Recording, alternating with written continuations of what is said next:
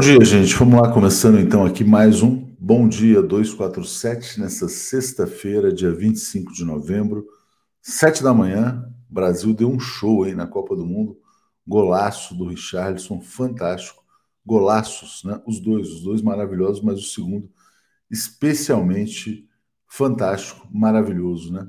Muito boa a estreia da seleção brasileira. Bom, coloquei aqui uma enquete no ar é, vou pedir a participação de todos, né? Na sua opinião, a camisa da seleção brasileira já foi descontaminada? Deve ser usada pela esquerda, sim ou não, né? O sim está ganhando por enquanto com 55%, o não 45%. O pessoal ainda está bem ressabiado com essa camisa amarela. Bom, bom dia, Gilberto Geraldi, Nilson Duarte, Jorge Shoa. É, Jorge Shoa dizendo assim: bom dia e paz. A devastação da floresta amazônica destrói a vida em nosso planeta. A Thelma Guelpa lembrando que faltam 37 dias para a grande festa da democracia. Tânia Nadais, que maravilha poder resgatar a nossa brasilidade. Deixa eu botar rapidinho aqui o vídeo do presidente Lula de camisa amarela e a gente já fala a respeito disso.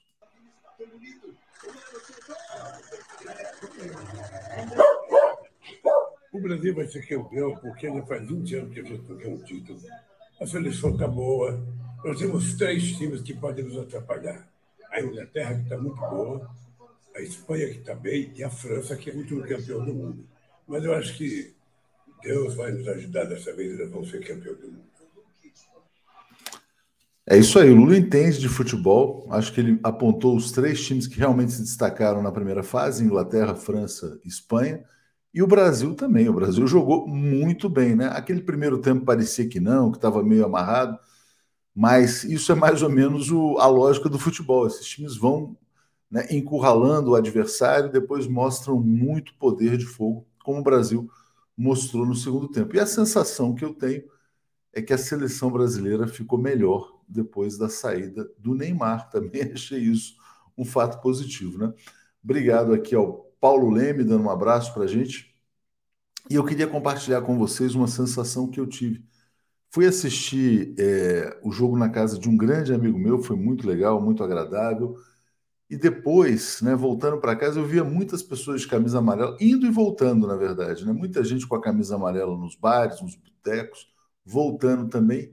E eu tinha a sensação de que não eram os fascistas que usavam amarelo até poucos dias atrás pela primeira vez eu passei a ter uma boa sensação, um sentimento de empatia com aqueles compatriotas que estavam lá celebrando a vitória do Brasil. Né? Então, eu acho que essa camisa sim está em processo de descontaminação.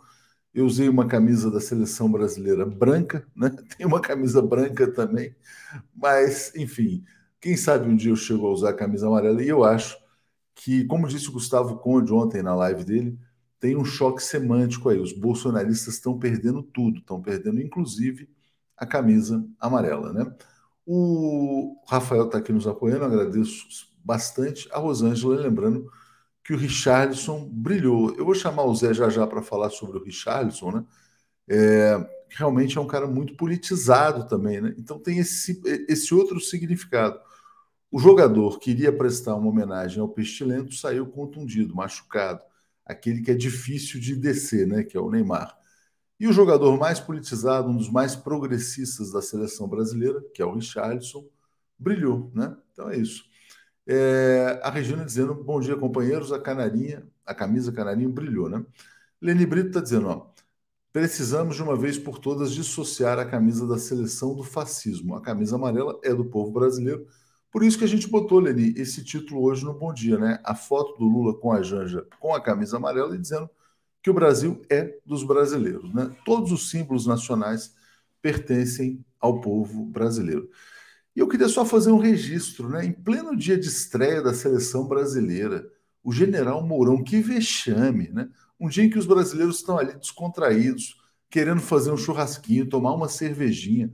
O cara faz um post no Twitter né, a lá 1964, defendendo um golpe militar. O que, ele, o que ele fez foi efetivamente dizer que os militares têm que fazer uma intervenção para impor uma ditadura, uma ditadura no Brasil. Né? O que, que diz aqui o, general Mourão, né? Que vexame, que vergonha desse cara. Ele fala: hoje rumamos para um precipício. Né? O Brasil inteiro, o mundo inteiro salvando, saudando a volta do Brasil à civilidade, e ele fala que o Brasil vai para o precipício.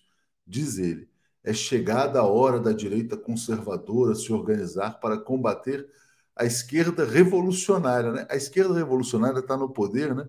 Necessário é reagir com firmeza, prudência, conhecimento, dentro dos ditames democráticos e constitucionais, para restabelecer o Estado democrático de direito no Brasil.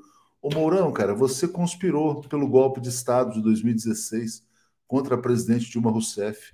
Você foi eleito vice-presidente numa eleição fraudada, porque o Lula foi preso para que vocês pudessem vencer. Agora você vem falar em restabelecer o Estado Democrático de Direito no Brasil. Vai te catar, né, cara? Pelo amor de Deus, que vergonha. E não enche o saco dos brasileiros que querem participar de uma Copa do Mundo, né? Querem celebrar minimamente um momento de alegria. Vem o cara, nesse momento, falar em golpe militar. Que, olha, que picareta, né? Que cara, assim, quer dizer, sem noção do ridículo, esse general Mourão, né? Bom, vamos lá. Olga Ferreira dos Santos, Nunca foi tão fácil recuperar a cor verde e amarela, mas continuo preferindo a vermelha. Vamos chamar agora o nosso querido Zé Reinaldo da sequência aqui ao bom dia. O comentário de Zé Reinaldo. Bom dia, Zé, tudo bem? Bom dia, Léo. Bom dia a toda a comunidade da TV 247. Boa sexta-feira. Boa sexta-feira, dia. Ah, eu preciso falar, deixa eu só falar de uma coisa que eu, não, que eu esqueci de mencionar. É, muitas pessoas acertaram o placar, né? O placar, inclusive duas pessoas nossas aqui. Eu vou ler o nome de todas as pessoas que estão liderando o bolão 247. O Jonathan Silva, Everson Reis, José Selmo, João Correia, Giovanni Alves, Zé Almeida, Nelson Yokoyama, Ivan Davi, Paulo Coelho, Antônio Leonardo, Everson Reis, Rosa Guadagnini, Márcio Rezende, Vilmar Martins, Maria Tereza, Ariane Emílio. Não, olha, são muitos nomes. Tem, olha, tem pelo menos umas 40 pessoas aqui que estão na frente. Eu vou pegar todos os nomes dos líderes do bolão, vou botar uma matéria no ar e vou botar na comunidade. Então, para a gente não também passar aqui o tempo lendo todos os nomes.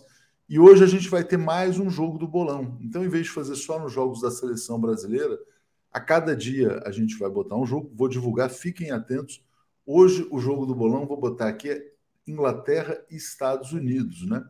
Porque assim fica mais movimentado e as pessoas vão marcando mais pontos também. Então, para quem quiser participar, não é o mesmo link, é um outro link aqui. Tá aqui, ó.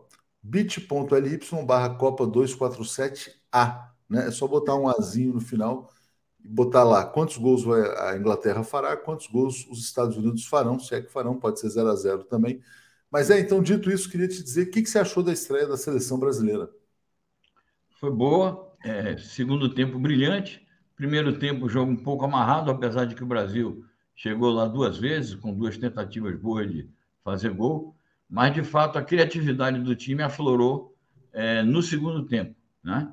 E o golaço do Richarlison o, foi realmente um gol extraordinário. Ele disse que foi um dos gols mais bonitos da carreira dele, mas eu posso dizer que foi um dos gols mais bonitos é, das Copas, porque não é simples fazer um gol daquele.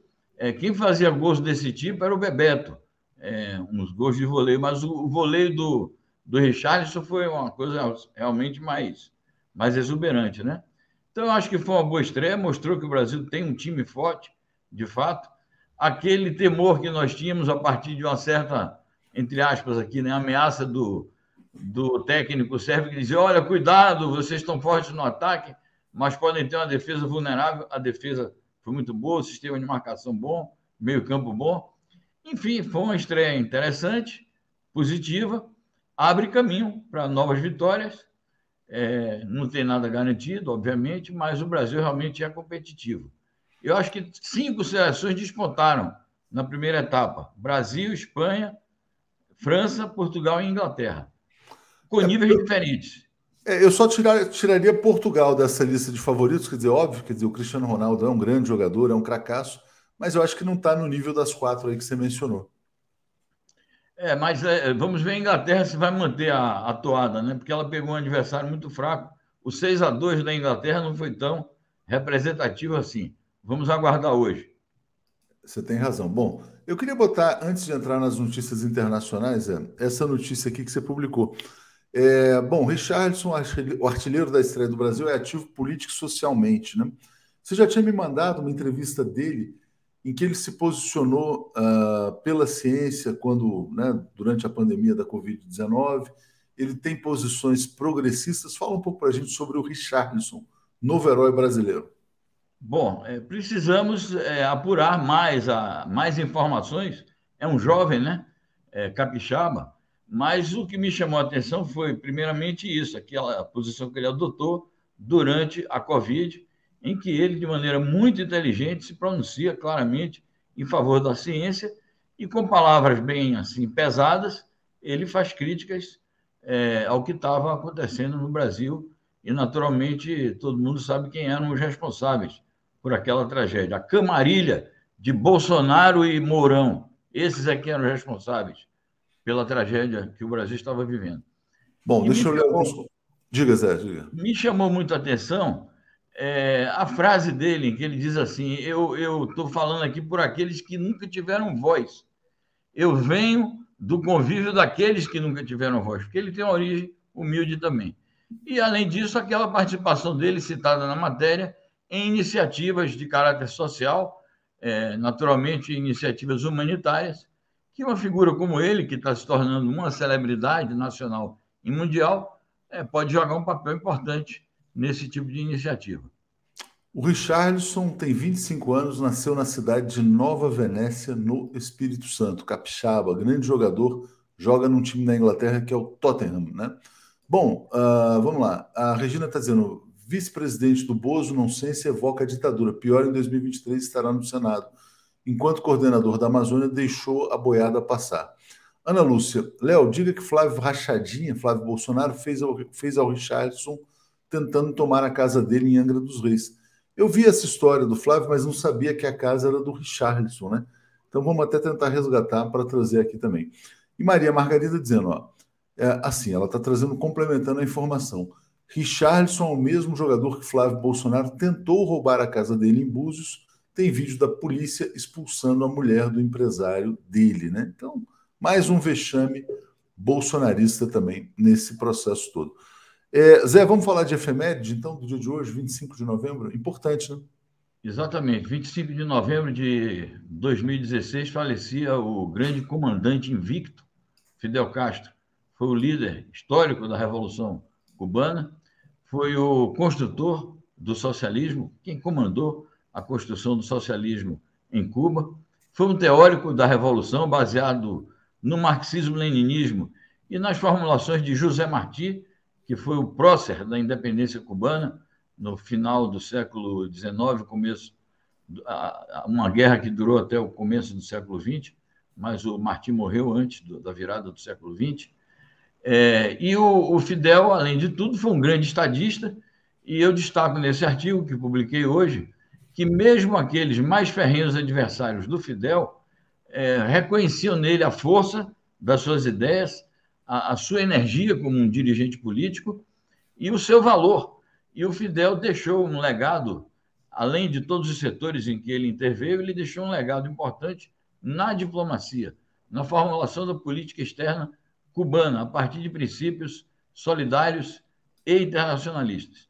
E eu destaco, então, nesse artigo, é, porque o, o Dias Canel, atual presidente de Cuba, está num périplo é, pelo exterior, visitas importantes, a gente vai comentar mais sobre isso. É, eu digo que o, o, o Dias Canel herda esses princípios da, é, das lições é, deixadas por Fidel em relação à atividade diplomática é, de política externa da Revolução Cubana. Então, glória eterna a esse que foi realmente um dos grandes líderes do século XX e do começo do século XXI. E destacando sua coluna, né, Zé? O legado de Fidel para o mundo multipolar e a luta anti-imperialista. Né? E Cuba, na verdade, está seguindo esses passos. Né? A gente, você falou da, da visita à Rússia, da visita à Turquia, vamos falar já já da visita à China. Mas só quero agradecer ao pessoal que me alertou. Vou mostrar aqui a notícia. Já passei para a redação também. Está aqui, ó. É... Opa, peraí, botei a matéria errada. Já vou botar a matéria certa, não é essa não. sobre a briga com o filho do Pestilento. Tá aqui, ó. É, estrela do Brasil na Copa, Richarlison briga na justiça com o filho de Bolsonaro. Na verdade, ele comprou uma casa em Angra dos Reis, né? E o filho do, do, do Bolsonaro mandou lá um intermediário que gostou e está tentando tomar a casa dele, né? Comportamento de miliciano. O Richarlison pagou, a casa é dele. Não é que ele esteja brigando, ele está tendo, ele está provavelmente sendo assaltado, né? Por essa família mafiosa que se apossou do Brasil, né? Então, toda a força ao Richarlison na Copa do Mundo e também na briga com essa quadrilha, né? Parabéns aí ao Richarlison mais uma vez. Zé, uh, vamos seguir então falando sobre Cuba e começou então a, o encontro lá com uh, o líder chinês Xi Jinping, né? É isso. Pelo fuso horário, já é noite em Pequim, então o encontro transcorreu no dia de hoje. É um encontro entre dois grandes estadistas é, do século XXI, é, o Xi Jinping destaca que é o primeiro é, presidente da República a visitar a República Popular da China desde a realização do 20 Congresso Nacional do Partido Comunista é, da China. Aqui o José Fernando está dizendo que teve um gol do Irã agora, aqui no jogo de, de abertura da segunda rodada. Olha só. Irã e País de Gales. Importante.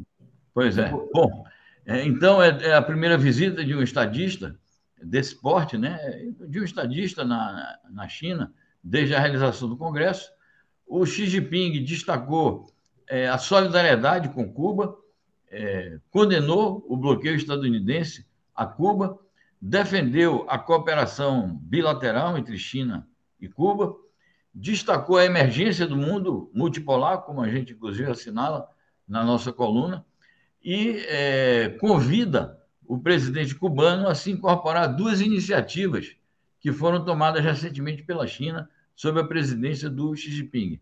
Uma se chama Iniciativa para o Desenvolvimento Global e a outra se chama Iniciativa para a Segurança Global. São duas grandes vertentes da atual política externa chinesa: desenvolvimento compartilhado com todas as nações, para o bem de toda a humanidade, e segurança coletiva, porque o princípio da segurança coletiva foi vilipendiado pelos Estados Unidos e pela OTAN em uma série de ações intervencionistas que essas potências têm tomado. Eu acho que é algo muito promissor para a situação internacional esse encontro entre os dois grandes líderes comunistas, Dias Canel e Xi Jinping. E essa cobertura a gente só encontra aqui no 247, né, Zé? Isso é importante destacar na imprensa brasileira. Quem acompanha é, não só essa, essa missão aí do Dias Canel por vários países, mas também esse nascimento do mundo multipolar. Só trazendo aqui a informação, o gol foi anulado por impedi impedimento, né? Enfim, de fato estava impedido. Estava olhando aqui, tem uma. Aqui no celular dá para ver também, eu ponho ele aqui abaixo. E de fato estava impedido, mas vamos acompanhar o desenrolar do jogo. Você tem o seu VAR aí, né? Eu, é, tem o VAR aqui no estádio e aqui a gente consegue ver de fato tinha aqui um impedimento, sim. É, bom, CEPAL alerta para aumento da pobreza extrema na América Latina, né? Consequências é, das políticas neoliberais, consequência do golpe de Estado no Brasil. O Brasil retrocedeu muito no combate à pobreza, mas agora está voltando. Diga, Zé. Certamente. É um alerta importante que faz a CEPAL, que é uma organização vinculada à ONU e ligada à questão do desenvolvimento dos países latino-americanos a CEPAL alerta para o crescimento da pobreza em mais de 32% e da extrema pobreza em 13%. E, de fato, a, os índices de miserabilidade no Brasil, o aumento vertiginoso da pobreza no período do golpe, desde Michel Temer passando por esse governo desastroso do Jair Bolsonaro, esses índices de pobreza extrema no Brasil afetam o índice latino-americano pelas próprias dimensões da nossa população. Então, é preciso, como diz o secretário-geral do organismo citado, a CEPAL, é preciso garantir, no mínimo, é, determinados padrões de renda para evitar que a miséria se alastre e nós tenhamos uma crise social ainda mais devastadora na nossa região. Espero que, a partir do, do, da posse do Lula, com as políticas públicas que ele vai adotar, e o combate à fome, que, que faz a tônica da pregação do Lula, que o Brasil dê essa contribuição de novo, para não só tirar o Brasil do mapa da fome, como para contribuir com o desenvolvimento social na nossa região. É, o Brasil vai puxar a América Latina, né? Bom, a Rogéria Gomes está dizendo, Richarlison brilhou, Neymar chorou, né? Que também foi outra coisa né, emblemática dessa estreia do Brasil. E Algenir Santos dizendo, uma história horrorosa da casa em Angra, pela qual o Flávio Bolsonaro luta sem o menor respeito pelo proprietário, que é o Richarlison, né? Bom, Sérgio Alves, só destrancando que o Pombo foi revelado pelo Fluminense em 2017, que o vendeu para o Liverpool. Ah, ah, não sabia que o apelido dele era Pombo e que ele também teve essa passagem pelo Fluminense. É complicado, assim, quer dizer, na verdade, eu sou muito desinformado né, em relação, porque esses jogadores da seleção brasileira eles saem muito cedo do Brasil e a gente acaba não conhecendo. Aquele menino que jogou no Santos, que entrou logo depois, quase fez um gol também, acho que é Rodrigo, muito bom também, né? Enfim. Marisa Silva se tornou assinante, agradeço muito aqui a Marisa Silva. E vamos trazer mais uma notícia sobre a América Latina, que agora é a visão venezuelana sobre o diálogo com a oposição, né? Importante, né, Zé? E acho que é outro ponto em que o presidente Lula também vai ter um papel diplomático nos próximos meses e anos. Diga, Zé. Não tenha dúvida, bem lembrado, porque o Lula, é, quando assumiu a presidência da República a primeira vez, havia uma crise na Venezuela e foi iniciativa do Lula a criação de um designado na época grupo de amigos da Venezuela e contribuiu muito para encontrar soluções políticas para os problemas é, daquele momento que a Venezuela vivia. Esse encontro das oposições com o governo, representado pelo Jorge Rodrigues, que está aí na foto, é o presidente da Assembleia Legislativa, da, do Parlamento Nacional venezuelano, é um dos mais importantes líderes chavistas da Venezuela é, esse encontro que nós anunciamos ontem, que ele iria ser retomada, retomado, ele tem como capítulo principal, segundo as expressões do, do Jorge Rodrigues, o enfrentamento do problema é, conjunto, né? enfrentamento conjunto do governo e, e da oposição à questão dos bloqueios das riquezas, do patrimônio venezuelano bloqueado no exterior pelos Estados Unidos, o combate às sanções. Por que, que isso é importante? Porque houve momentos, esse, essa foi uma das razões, porque as negociações não foram adiante em momentos anteriores, é, houve momentos em que a oposição venezuelana comemorava as sanções americanas num ato de lesa pátria, num ato de traição nacional. Então, o governo venezuelano está convidando a oposição a se somar é, para combater aquilo que afeta principalmente o desenvolvimento do país, que são as sanções e o bloqueio. Eu fico otimista com essa perspectiva. É, muito embora conhecendo bem a oposição venezuelana, eu prevejo que vão haver muitas dificuldades pelo caminho, mas eu torço muito para que o diálogo dê certo. Lembrando também, apenas para precisar informação, que o motivo final para a suspensão do último diálogo foi quando o, um diplomata é, venezuelano foi sequestrado em Cabo Verde e mandado para os Estados Unidos, está sofrendo um processo e continua preso nos Estados Unidos. E a oposição também comemorou a prisão, o sequestro e, enfim, o um processo contra este diplomata. A gente é, espera que. Sem falar no sequestro das reservas do país, né? O sequestro também. das reservas internacionais. Então, e o ouro em Londres, no Banco de Londres, o ouro. Exatamente. Bom, Jartê Dunan está dizendo: vamos aproveitar a Copa para resgatar nossa camisa amarela. E muito obrigado aqui ao Zé Neto e ao, Lu, ao Lucas, que estão informando que o Richardson foi revelado pelo América Mineiro, foi vendido para o Fluminense, e do Fluminense ele foi vendido para o futebol inglês. Né? Nilson Abreu dizendo: está claro na minha mente ditadura militar, quando queriam encobrir, encobrir alguma coisa ruim, criavam o jogo da seleção. Continuam os bloqueios e os morões, né? Mas o Mourão ficou no vazio, falando sozinho sobre a ditadura. Já já vou escutar o Zé Reinaldo a respeito disso. Jurandir também lembrando a questão do América, né? revelado pelo Américo de Minas. Júlio Beraldo está dizendo Richardson antirracista e a favor da vacina. Né? Brilhou e o bolsonarista sonegador né? saiu chorando. É, Jairo Costa, por isso vamos de Moraes Moreira, Pombo Correio, voa depressa, nessa carta leva meu amor, leva no bico da chuteira a esperança. Aí, ó, Jairo Costa sempre trazendo poesia. E a Regina dizendo Fidel presente. Bom, Zé, falamos aqui de América Latina, então vamos passar agora é, para uma notícia sobre Ucrânia. Está aqui, ó. Angela Merkel disse que não teve apoio da União Europeia para dialogar com Vladimir Putin sobre Ucrânia. É muito desconforto na Alemanha, né, com essa submissão total à OTAN, desindustrialização do país. A Angela Merkel mantinha um contato com a Rússia, mas uh, talvez tenha se tornado também um dos principais alvos aí da espionagem estadunidense, até por isso também. Diga, Zé. Perfeito. Eu acho que essa é uma notícia importantíssima, uma das, das notícias mais importantes da semana, esta revelação, pelo seguinte: é, a Angela Merkel é uma, uma líder política conservadora, a rigor de direita.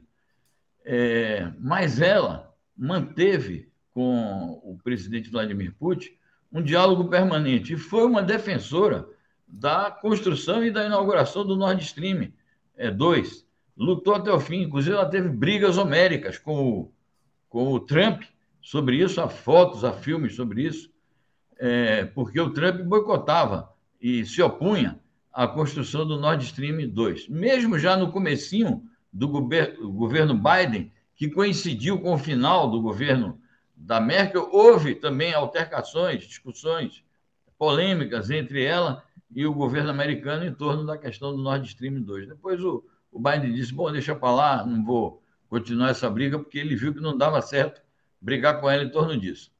Agora, além dessa questão do diálogo que ela mantinha com, com o, o Putin, mesmo divergindo dele em várias questões, vem essa revelação de que ela defendeu as soluções diplomáticas e políticas que o Putin estava propondo. Nós analisamos aqui, Léo, muitas vezes, que o Putin passou o ano todo de 2021, principalmente o segundo semestre de 2021, propondo negociações objetivas em torno dos acordos de Minsk, em torno de um protocolo em que a OTAN é, assumisse que não iria é, admitir a entrada da, da Ucrânia.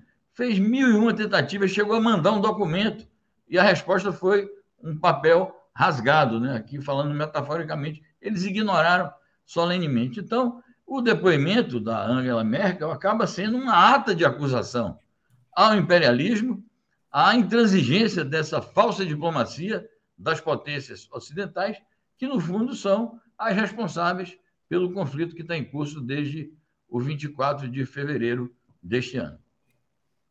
Independente do posicionamento político dela, esquerda, direita, né, é uma voz de bom senso, né? Então, realmente, é uma notícia fundamental essa da Angela Merkel. Zé, voltando aqui a falar sobre Copa, né? A gente falou um pouquinho na estreia, Brasil 2 a 0 mas hoje já tem uma segunda rodada acontecendo. Qual é o seu prognóstico? Na Inglaterra, Holanda, buscando classificação antecipada. Diga, Zé, o que você acha que acontece hoje? Bom, eu acho que a Inglaterra vai ter mais dificuldade de classificar hoje. Vamos ver. Porque os Estados Unidos podem opor aí uma resistência e arrancar, no mínimo, um empate. Mas é claro que a situação da Inglaterra é mais confortável porque já livrou um saldo de gols importante. Acho que a Holanda tem mais chances de cravar uma vitória hoje e com isso ela se credencia já para as oitavas de final. É uma segunda rodada que começa hoje, o Brasil está nela, segunda-feira, né? É, enfim, a partir dessa segunda rodada começam, de fato, as definições principais de quais serão os cruzamentos na, no mata-mata. Algumas vão se definir já na segunda rodada, outras vão ficar mais ou menos claro o, o, os cenários é, visando a próxima fase. Olha, e o jogo do bolão 247, então, hoje, bit.ly barra Copa 247A é Inglaterra e Estados Unidos. Eu vou divulgar já já o nome dos vencidos que estão na frente, né? Vou botar no site e na comunidade, então é importante que participem. O Carlos Roberto está dizendo que vai ser 2 a 0 para a Inglaterra. Zé, um último ponto. O que você achou do tweet do Mourão no dia de ontem? Você que me mandou, inclusive. Bom, o, eu acho que é uma ameaça é, que tem que ser levada sempre em conta, que eles estão preparando alguma trampa. É, ou para agora ou para depois, eles estão aquecendo a tropa deles para fazer uma oposição é, dura de extrema-direita ao governo do presidente Lula. A, a, o tweet do Mourão coincidiu com a convocação ontem mesmo é, por Bolsonaro dos ministros militares como reação às medidas do é, Alexandre de Moraes contra o, o, partido fascista também e corrupto, é, liderado pelo é, Valdemar. Então, eu acho que a, o tweet do Mourão faz parte dessa tentativa de criar tumultos, de criar fatos negativos e de manter uma ameaça antidemocrática pairando no ar. Isto vai exigir vigilância, unidade e mobilização por parte das forças progressistas é, que estão na sustentação e devem continuar estando na sustentação do governo do presidente Lula. Importante que esse tweet do Mourão não teve nenhuma ressonância na mídia, né? Então, só para deixar claro que ele ficou falando no vazio, mas é um vexame que ele dá em plena Copa do Mundo. Obrigado, Zé. Vamos chamar então Paulo e Alex aqui, vamos em frente. Eu que agradeço e fica o convite para 5 horas da tarde hoje, apesar da Copa, né? Nós vamos manter o nosso programa, a Semana no Mundo, ao vivo. É, vamos dar esse enfoque aí do multi, da multipolaridade da luta antiimperialista, é, protagonizada por Cuba, China e Rússia. Muito bom, Zé. Obrigado, valeu. Abraço. Obrigado, eu. Tchau, tchau. Alex Sonic e Paulo Moreira Leite. Bom dia, gente. Bom dia, Paulo. Bom dia, Alex. Tudo bem com vocês? Bom dia, Paulo. Bom dia. Bom dia a, a Tuxi, bom dia, Alex. Bom dia a todos e todas da TV 247. Bom dia, Sonic. Tudo bem com você? Bom dia. Tudo bem, tudo bem. Atushi, Bom dia, bom dia, Paulo. Bom dia a todo mundo. Pergunta, cadê a camisa amarela? Né? Deixa eu ver como é que está a nossa enquete aqui. Pergunta que a gente faz para a nossa comunidade aqui, Paulo, já com 3.287 votos.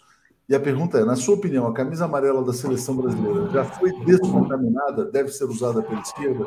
Sim ou não? O amarelo Pode ser usada. Eu não precisa, não precisa ter uniforme. Pode ser usada. Eu vou, eu vou, um dia eu vou colocar minha, uma camisa bem vermelha, que é para mostrar que a gente pode usar vermelho. Mas pode usar a camisa amarela assim, está descontaminado, o bolsonarismo perdeu, perdeu. O gol do Richardson ontem acabou. Agora é, nós estamos comemorando, é o Lula que está comemorando. O, os bolsonaristas estão quietinhos. Estão quietinhos porque não, eles não podem comemorar. Fizeram tudo para sabotar. Que é isso. Não, e a orientação também era que eles não comemorassem a vitória do Brasil. É, agora... A, a, camisa da seleção brasileira está descontaminada, na sua opinião? É, a, a, camisa depende de quem usa. Se você, você pode usar qualquer coisa. Eu acho essa, essa discussão tão tão infantil, né? Ah, não vou usar amarelo. Ah, você não pode usar vermelho. A nossa bandeira não será vermelha. Pô, o Canadá é vermelho, é uma bobagem. O, o Santander é vermelho, o Bradesco é vermelho. Quer dizer, é uma coisa tão. Sabe? Ah, a nossa bandeira não é vermelha. Ah, a minha camiseta é amarela e a tua? Ah, a minha é azul. ela, ela é liberado, pode usar amarelo, é evidente. Que, é, pode usar amarelo, pode usar branco, pode usar o que quiser. Não, mas eu, eu, vou repetir o que eu disse mais cedo. Né? Pela primeira vez eu vi pessoas de camisa amarela e eu tive uma empatia por elas, porque eu percebi que não eram golpistas fascistas nazistas brasileiros. As coisas têm história, Alex. As coisas é... têm história, até as roupas. Se a gente for estudar moda, coisa que eu já fiz, é o seguinte: a moda tem história e as roupas são símbolos. Você usa uma é. roupa X, você se identifica com a causa Y. Não adianta. Então você pode falar assim, oh, mas não é é outra coisa. Por isso que as pessoas às vezes não usam amarelo. E agora estão querendo usar. Estão resgatando o amarelo. É isso. É, bom, o, o Lula contribuiu para isso bastante ah, lá, falando sobre isso nas redes sociais também.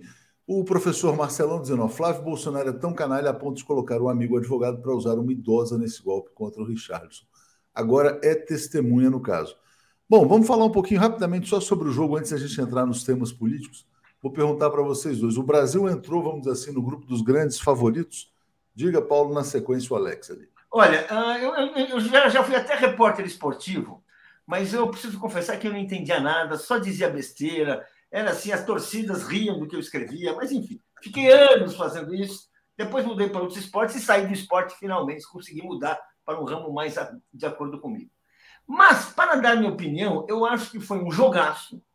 Acho que O Brasil fez a melhor partida da Copa. O grande craque da Copa é o Richarlison, que fez dois gols. Aquele segundo gol dele é uma obra-prima. Eu escrevi, inclusive, uma, um romance aí no meu. Uh, ah, para a gente publicar aqui, também está no meu. Já está no meu. No, no, meu portal lá, no meu. Uh, enfim, já publiquei no meu blog, né? Mas está aí já assim.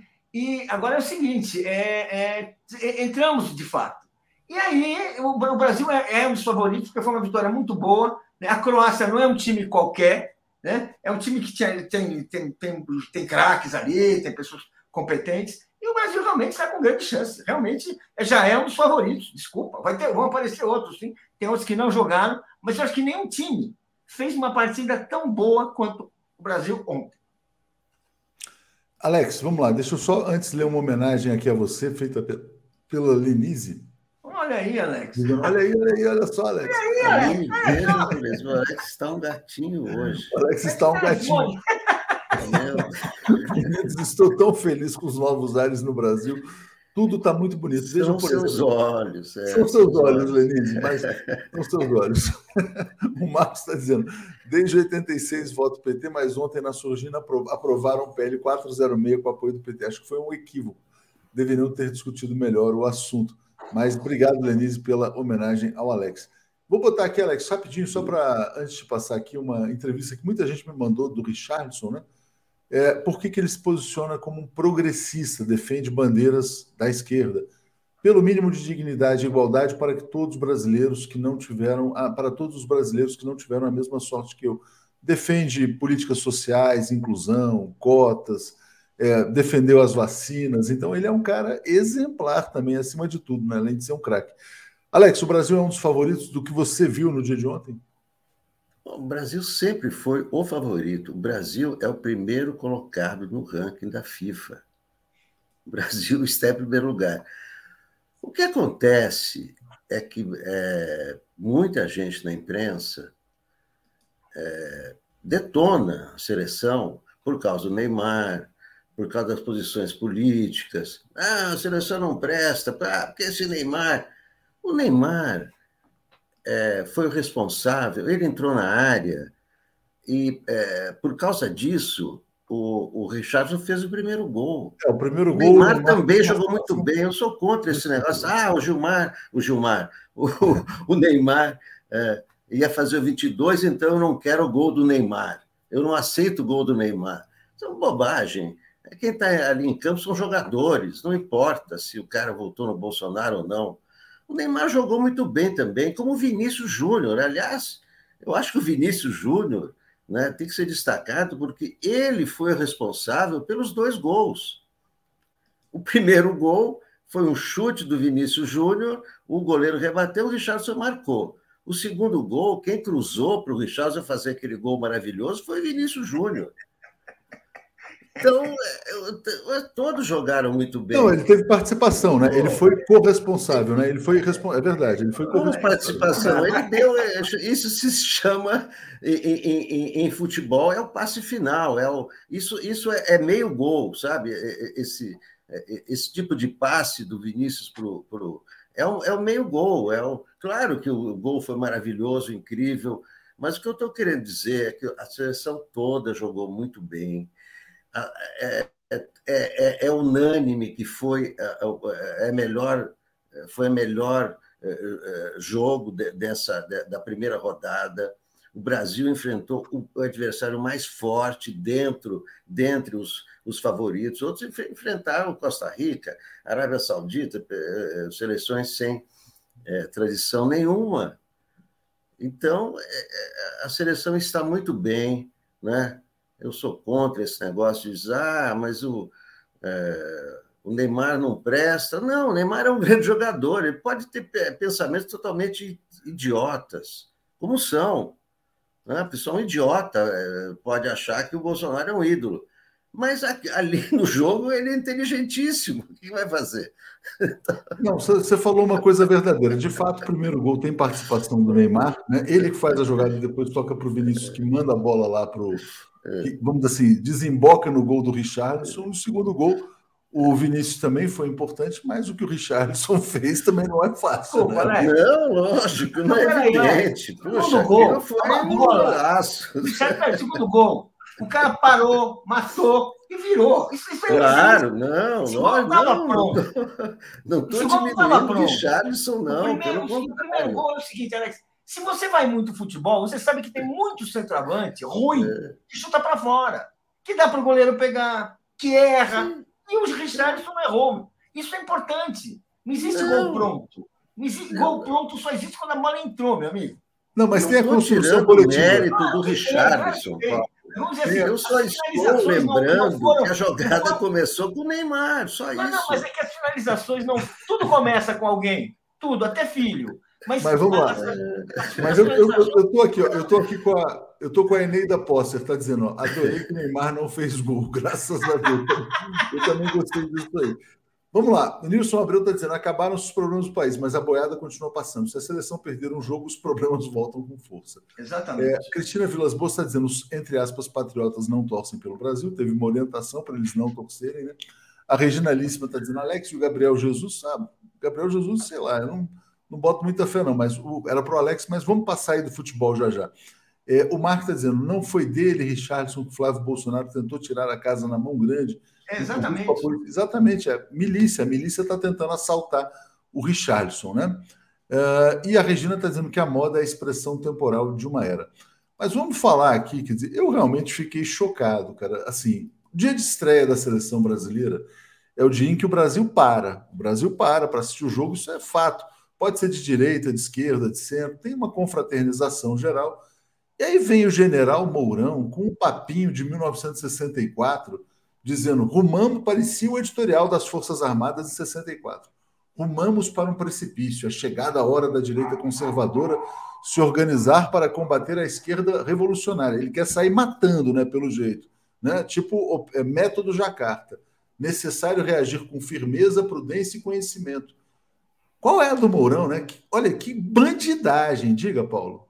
Olha, não é só do Mourão. Você vê que nós tivemos hoje tem generais que se recusam a passar o cargo para a, a, a entregar o cargo para o Lula, ou seja, querem negar a autoridade do Lula, é manchete do Estadão, ou seja, há um ambiente de uma certa insubordinação militar da cúpula bolsonarista do exército, pelo menos, de criar umas criar cenas constrangedoras para uh, uh, que acontecem a vitória do Lula é uma coisa importante, ritual é muito importante, em especial nas Forças Armadas, e essa coisa de eu não vou entregar, nomeie alguém, e aí vai você, sabe? É disso que o Morão estava falando, a gente não sabe, a gente, ele não foi explícito, mas é claramente, existe sim uma tentativa de fazer uma, uma transição zoneada, bagunçada, vamos dizer assim, não é. Uh, uh, tem um, um, uma, uma coisa no horizonte aí.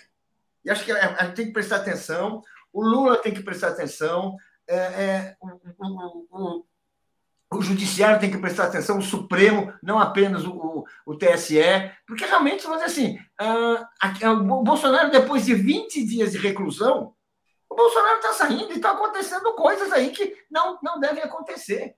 Essa entrega, eles se recusarem a entregar, e são, e são, e são oficiais que têm conhecido a postura de extrema-direita.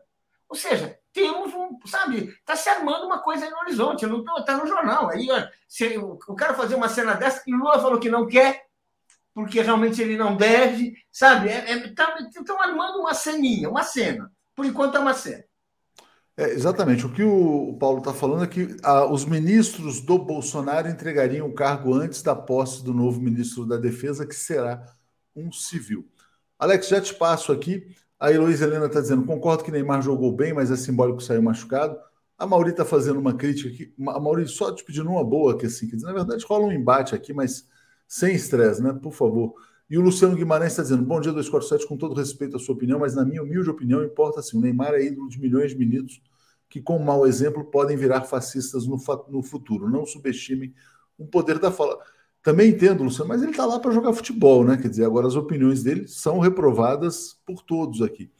É, e a Gisela Nascimento está dizendo: cadê que o Peixilento cumprimentou a seleção pela vitória? Ele só pensa no golpe. Mas o Peixilento é uma peste, é uma praga no Brasil. O presidente do Brasil é o Lula, é o presidente de direito, que seria presidente, e ao presidente eleito também. Regina Líssima dizendo, ó, na Copa das Confederações em Fortaleza, Ceará, a, a Costa, lembrando que a, a, acho que a Costa Rica venceu a Celeste, né? E o Nilson abriu. Ah, já o do Nilson. Alex, vamos lá, vamos falar sobre essa do Mourão, né? Como é que você viu essa ameaça de golpe em plena estreia da Copa do Mundo? Não, esse, o, o Mourão tem que ser enquadrado. Né? Isso é evidente, uma, uma conspiração, é a mesma coisa do, é, do, do, do, Augusto Nardes, né? que saiu de cena, né? jogou aquilo saiu de cena. O, o Mourão, general da reserva, né? não tem nenhuma. Mas ele é vice-presidente da República. Vice-presidente da República dizer que vamos resistir contra a esquerda revolucionária, onde que ele está vendo isso? Não, tem que ser enquadrado. É, é evidente, né? Isso aí é golpismo explícito. Agora, o que nós estamos vendo aí é que esse golpismo todo é inspirado em Trump, né? Já há notícias de que né, toda a inspiração para essa tal da resistência vem do Trump e etc. E, e por outro lado, né, o, o, o Exército Brasileiro, o, é, o governo americano já avisou ao Exército Brasileiro que em caso de alguma aventura, todos os acordos eh, serão rompidos. E o Exército Brasileiro tem uma, tem uma relação muito estreita com o Exército dos Estados Unidos e com o Estado americano. Então tem essas duas é, é, gozado isso, né? Porque toda a inspiração já, já teve vídeo do Steve Bannon, né? Dizendo que o Bolsonaro é a melhor pessoa do mundo para o Brasil. Não poderia haver uma pessoa melhor para o Brasil, né? Né? Então, está vendo esse choque, agora é isso. O, o, o, é, o governo Biden não, não, quer golpe de Estado no Brasil. E o Exército está sabendo que um golpe de Estado é é um desastre total né? para o Brasil, para o Exército, etc. Então vai ficar essa tensão aí, né? É, mas é um, é um vexame né, do, do, do Mourão na saída né, desse governo desastroso. Não, é, é crime, a, é crime, a... mais do que vexame, né? Um, é um vice-presidente da República que faz uma publicação dessa. Tinha que ser é. preso, é, né? Tem que encana, como diz aqui o Wesley. Não, tem que, do, tem que ser investigado, né? Não vamos nem já aprender de cara, mas, ó, o, senhor, o que o senhor está dizendo, o que o senhor sabe, né? Quer dizer, fazer o ritual, cumprir não, todo mas, o ritual. Não, é nem o que, mas, o que ele é. sabe, ele está dizendo que os militares têm que agir e promover um golpe Mas é, então, exatamente. Diga, Paulo, o que, você fala sobre Exatamente. O crime está dado. Você dizer que tem que enfrentar a esquerda revolucionária, quando está claramente isso é um pretexto, é um pretexto porque não existe esquerda revolucionária, muito menos no governo, simplesmente é o seguinte: é, é, isso o crime está dado. Ou seja, o que é importante é ficar claro que é, o, país não vai assistir passivamente essas iniciativas que estão sendo anunciadas, ameaçadas, esse, esse ritual de pedir demissão, entregar para passar, passar a, a, o bastão a, através de um outro oficial que a gente não sabe nem quem é. O que, que é isso? Isso é um problema do Bolsonaro. É Ou seja, vou dizer assim agora, precisa ficar claro que o país não vai aceitar isso. Isso é muito importante. Porque é claro que os Estados Unidos vão apoiar. Agora, se vier de bandeja, meu amigo, também não vão achar ruim, entendeu? Sabe, se o Trump, sabe, tem muitas conexões, o próprio Império está confuso, o Trump está trabalhando por isso. Então, tem uma parte do Império Americano que está trabalhando por isso. Então, não estamos assim no, no mar de que está tudo tranquilo, não. Então, é o seguinte: tem que ficar claro que o Brasil não vai aceitar, que o presidente eleito não vai aceitar, que, vamos dizer assim, tem que, tem que ser uma coisa clara. Por quê? Porque as pessoas estão armando um teatro. E teatro você precisa responder também. Bom, vamos lá. Deixa eu agradecer aqui a Ana Lúcia Melo dizendo: Léo, vamos aproveitar a COP e dar visibilidade à tentativa de roubo da casa do Richarlison em Angra pelo Flávio Rachadinha. Vai ser já já a manchete do 247. Eu agradeço a vocês que mandaram a sugestão. Cadu dizendo: Alex, o progressista Richardson falou no intervalo que se a bola chegar, ele faz a seleção melhorou com a saída do Bolsonaro Neymar. Milton, o que vocês acham do Malafaia incitando revolta, mas descansando em resort Lúcio? É, é outro, picareta, né? Quer dizer, não é nem. Eu não consigo chamar esse Malafaia de pastor, né? Na, na minha opinião, é um grande picareta que está ali lesando os seus, entre aspas, fiéis. A Regina está dizendo: Mourão não evocou sua voz em defesa da Amazônia contra a passagem da boiada, né? É, Heloísa Helena, concordo que Neymar jogou bem ontem, mas é simbólico que saiu machucado. Eu ficaria mais ou menos com o comentário da Heloísa. Ele jogou bem, sim, saiu machucado. tem uma torcida contra ele, em função do comportamento político dele. Alex, olha só, tá pintando aí uma dupla na economia, uma, uma dupla de ataque, vamos dizer assim, uma dobradinha, Bebeto Romário, que seria mais ou menos Haddad e Pércio Arida. Quero te ouvir sobre isso. Vou botar aqui, ó, só para as pessoas verem os indicadores do mercado financeiro ontem, né? Então, ontem a Ibovespa subiu 2,75, o dólar caiu 1,17, houve uma resposta relativamente positiva.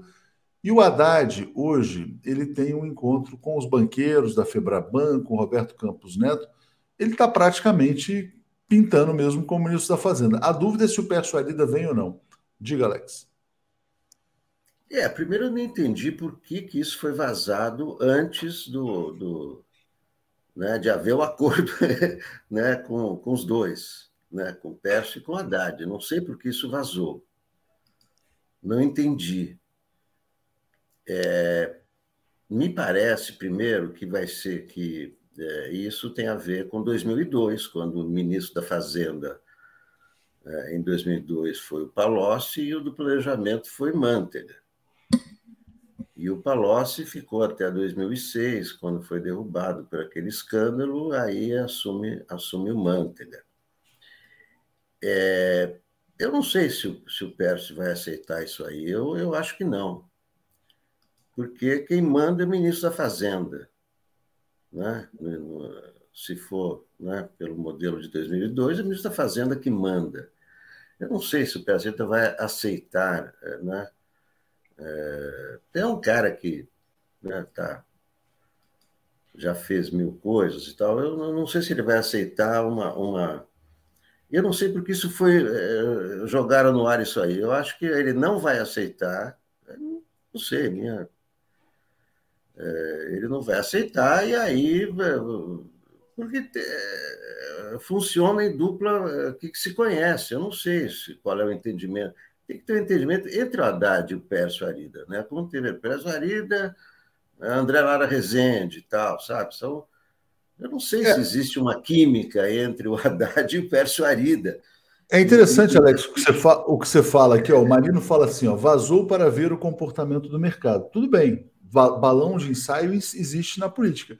Mas tem que estar tá combinado com o Pércio também. Se o pois Pércio é, mas eu não entendi porque vazou sem estar tá combinado com o Pércio, porque aí o Pércio vai dizer: peraí, vocês estão me jogando no. Não é ou não é? é, é, é. Pode ser uma operação para ele recusar, né? Pode ser também, exatamente. E, bom, já que o Pércio Arida recusou, vamos colocar. Né? Exato, vamos colocar o Haddad em um outro. E aí, Paulo, eu vou colocar essa notícia aqui, porque essa aqui é da Folha de São Paulo. E aqui, ó, PT quer dobradinha de Haddad e Pércio na área econômica, mais liberal hesita. E a Folha destaca que o Pércio Arida é do Conselho Editorial da Folha de São Paulo, então a Folha tem um acesso privilegiado aí ao Pércio Arida. Mas como é que você vê essa dupla? E se é que eu também estou achando que essa dupla não vai sair, viu? Mas enfim, diga, Paulo. Olha, a nossa experiência como jornalista é assim: quando que uma notícia vaza? Quem vaza é quem quer que a notícia se efetive ou quem quer impedir que a notícia se confirme. Você vaza e agora vamos ver as reações quais serão. Né? As reações, uh, eu tô, a minha, a minha impressão é que essa é uma possibilidade estão querendo ver como é que o mercado, como é que a, a, o mercado vai reagir, como que as forças políticas vão reagir. Nesse caso, parece que o mercado vai ter mais audiência do que as forças políticas, né? E vou dizer assim, eu não encaro como eu não encaro como, um, como uma, uma proposta animadora são pessoas que têm uma formação política diferente, uma história diferente, embora todos no passado foram de esquerda, parece que isso é, um, é comum assim no Brasil, assim, todo mundo foi de esquerda um dia na vida, né?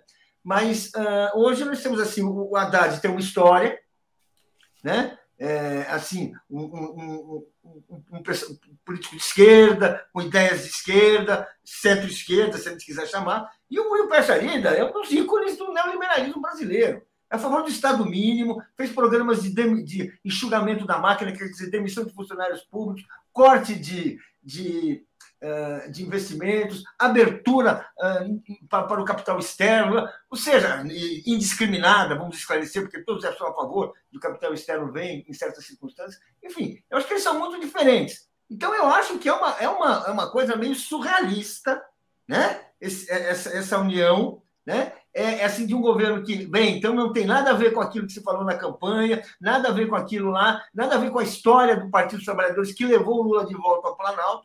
E, mas assim, o Perferino, bem, ele, ele é uma herança política, é o cruzado, que a gente viu que elegeu Sarney e afundou o Brasil. Quer dizer, é, assim, é uma coisa assim muito esquisita. Né? Então, eu não acho assim, alguém está colocando para ver a reação, para ver qual que é, eu acho que é para testar. Agora, o mercado não pode ser a favor, porque o cara do mercado, vamos falar a verdade, não é o Haddad. O Haddad ali está porque ele é petista. O cara do mercado, o cara que o mercado quer, que ele faz questão, esse mercado sem escrúpulos que tem no Brasil, ele quer o Pérez.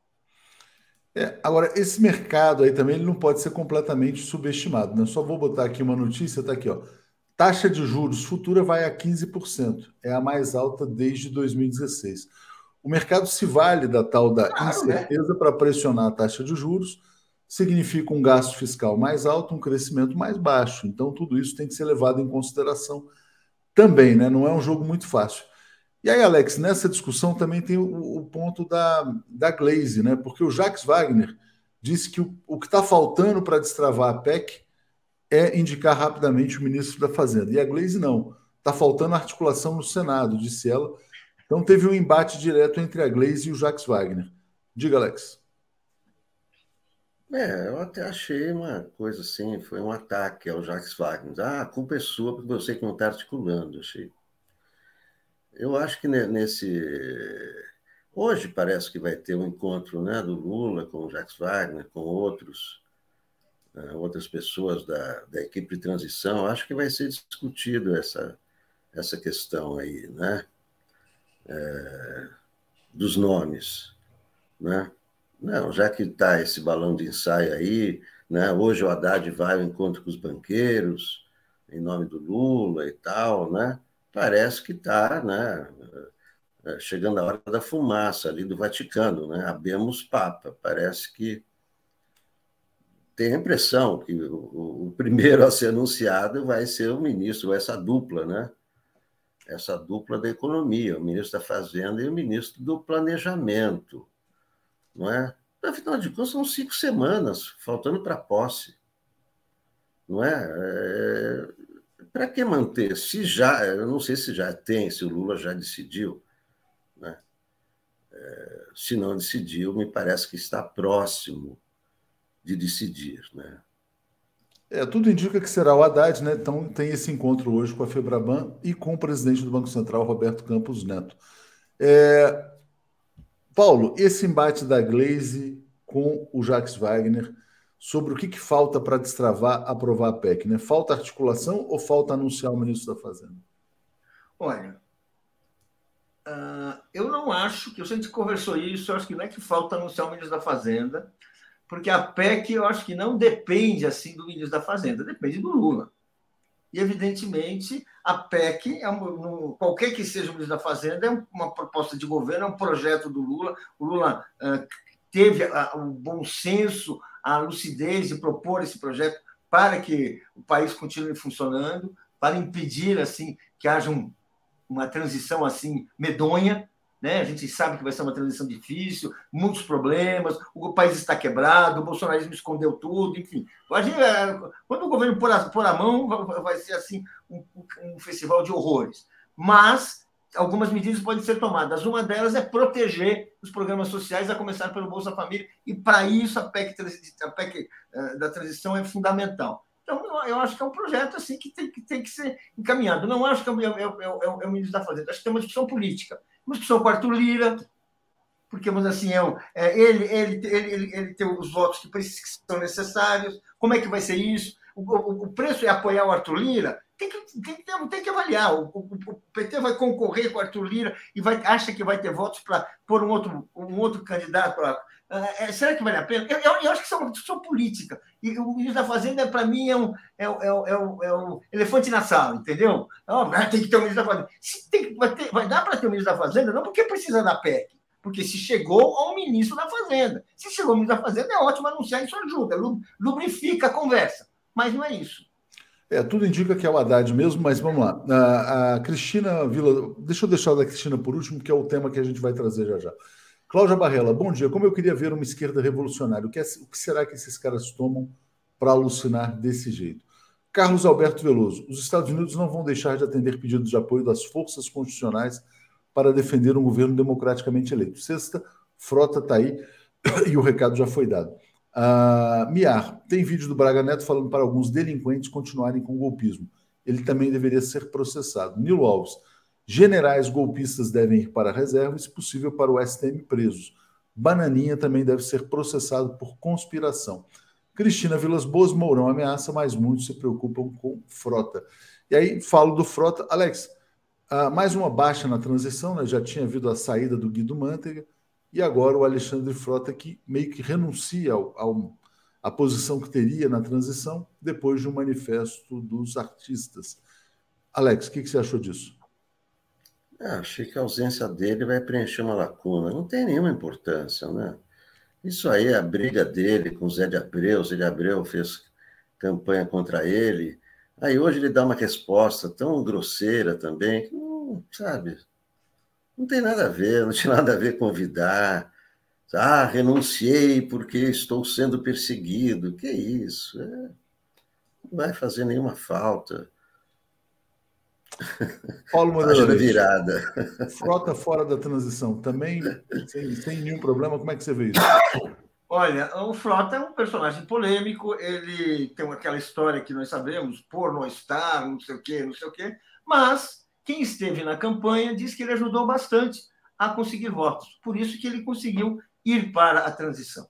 Não é porque alguém. Não. É, isso, isso é o que me dizem. Eu não, não fiz parte da campanha, não, não acompanhei com detalhe, mas me dizem que ele ajudou a, a votos, que ele trabalhou. Bem, agora criaram isso no Estado, ele não. Uh, ele resolveu ir embora. Bem, isso acho que não vai fazer muita falta. Mas, enfim, também não, não sei se é, se é bom, entende? Porque ele é um sujeito que, na, desde que ele declarou voto ao Lula, ele passou a trabalhar pelo Lula. Não ficou fazendo jogo duplo, não ficou fazendo corpo mole. Então, para mim, não fazia mal nenhum. Ator pornográfico tem um monte. Ator que fala besteira, eu conheço mais ainda. Até jornalista que fala besteira, eu conheço. Eles estão aí também, trabalhando, fazendo. Bom, vamos em frente. O Frota poderia ter ido para outra área, não quis aceitar, achou que seria também um rebaixamento. Mas vamos em frente, vamos seguir. Obrigado, Paulo. Obrigado, Alex. Boa sexta-feira para vocês. Sigamos aqui. Valeu, gente. Tchau, obrigado. obrigado. Apresentação de Daphne Ashton. Bom dia, gente. Bom dia, Daphne. Bom dia, Brian. Tudo bem, Daphne? Bom dia, Léo. Bom dia, Brian. Bom dia, comunidade. Tudo ótimo, né? Tudo maravilhoso. Está quase de amarelo. Bom dia, Brian. Tudo bem? Bom dia. Linda camisa, Brian. Belíssima camisa que você escolheu. Esse é o último que eu comprei. Eu acho que é do 2006. Último. eu não sei se o Brian está gripado ou se ele torceu. Como é não, tá é do grito do segundo gol ontem. Eu estava no armazém do campo em Recife. Eu gritei tanto que perdeu minha voz. Foi um gol muito lindo aquele segundo gol. Foi maravilhoso, foi maravilhoso. Daphne, você gostou da seleção brasileira? Eu gostei muito, Léo, gostei muito, sobretudo, assim, não só pela questão do Brasil ganhar, claro que a gente torce para o Brasil, mas eu acho que ontem foi o primeiro passo para o Brasil voltar a ser normal, sabe? Ontem, quando eu é, saí daqui, que eu estava fazendo a segunda tela da Copa, eu fui para um bar aqui perto de casa e a gente, eu tava com uma blusa com amarela, uma blusa como se fosse blusa da seleção, só que tinha o um número 13 atrás e a, o nome do Lula, né? A, o, o, o, personagem da minha camisa era o Lula. E eu cheguei lá, é, várias mesas. Bom, você chega e vê aquele pessoal todo com aquela camisa do Brasil, você já olha assim, será que eu sento aqui, né? Mas eu sentei e a minha irmã já estava lá com meu cunhado. E aí várias pessoas vieram falar, ah, que blusa legal, onde é que você comprou? Então, assim, e muita gente que estava com a blusa do Brasil normal. Então, eu acho que isso é importantíssimo, porque a gente meio que está recuperando é, aquela camisa que foi é, sequestrada pelo fascismo, sabe? E, e isso, para mim, é um sinal de normalidade muito bom. Eu fiquei muito tranquila ontem nas ruas as pessoas andando, todo mundo vestido de verde e amarelo, comemorando. E assim, tinham duas mulheres no bar que estavam vestidas de preto e que me olharam feio, que aquelas dali deviam ser bolsonaristas. Então, assim, claramente minoria, né? E todo mundo de verde e amarelo. Foi muito bonita a festa ontem. E que gol, gente! Que que foi aquilo, né? Aquilo foi maravilhoso, né? Não, e só para falar sobre essa questão das, dos bolsonaristas de preto, agora está tá tudo confuso de fato, né? Porque a ordem que circulou nos grupos bolsonaristas foi para eles não torcerem pela seleção brasileira, porque eles não podem expressar nenhum tipo de contentamento. Então, eles estão de luto, e como disse o Gustavo Conde, eles estão perdendo tudo, inclusive as cores nacionais. Vou ler três superchats aqui, já te passo, Daphne, Brian, né? Manuel Félix tá dizendo: viram que o deputado Vitor Hugo apresentou projeto para anistiar manifestantes golpistas? Vamos reagir? Pode ser um embrião para boiada. É, estão querendo salvar os deles, né? Natália Araújo, a Tuxicel TV está fazendo zona do agrião com todas as infos dos jogadores novos e protestos para que fiquem no país. Animada cobertura. Obrigado, Natália, então. E o Carlos Alberto dizendo: Lula tem que designar o ministro de Relações Exteriores mandar ele correr o mundo, se apresentando e alertando sobre as ameaças golpistas.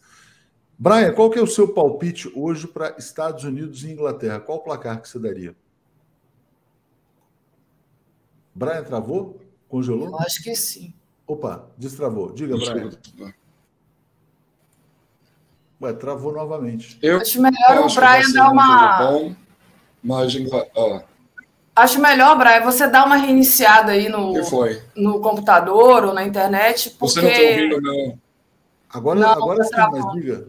Mas, ô, Léo, depois de ele, se ele ficar travando aqui sozinho comigo, acho melhor ele resolver logo, não? É. Brian, tenta Mas estou travando agora. Agora sim, agora sim.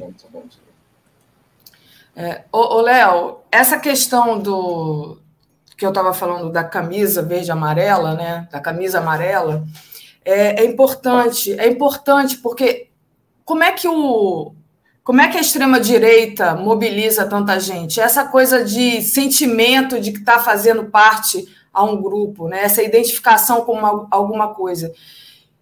E eu acho que a, a Copa tem esse sentido para o brasileiro. A gente gosta de fazer parte de um grupo, a gente gosta de torcer todo mundo junto para uma coisa só sabe? Então é importante a mobilização, é importantíssimo o Lula aparecer de amarelo com a Janja e botar foto dele é, torcendo.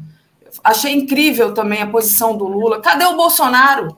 O Bolsonaro, o Bolsonaro agradeceu é, é, a seleção de ter ganho o jogo de ontem. O Bolsonaro se comunicou ontem, eu não vi. Não sei se você viu alguma coisa. Será que o Brian Ele ficou na moita. Ele ficou na moita total. Brian, você voltou. Eu estava te perguntando qual que é o seu palpite para Estados Unidos e Inglaterra. Enquanto isso, deixo a foto do Lula com a Janja aqui. Diga, Brian. Eu acho que vai ser um jogo difícil, mas a Inglaterra vai vencer tipo 1 a 0 contra seu ex-colônia. E, e, você, Daphne, o seu, o seu palpite para esse jogo? Ai, Léo, não sei. Eu acho que pode ser também 1 a 0 ou 2 a 0 para a Inglaterra, também acho. Esse é o jogo do bolão, então. Me despeço de vocês. Qualquer coisa, se o Brian tiver problemas, eu volto aí.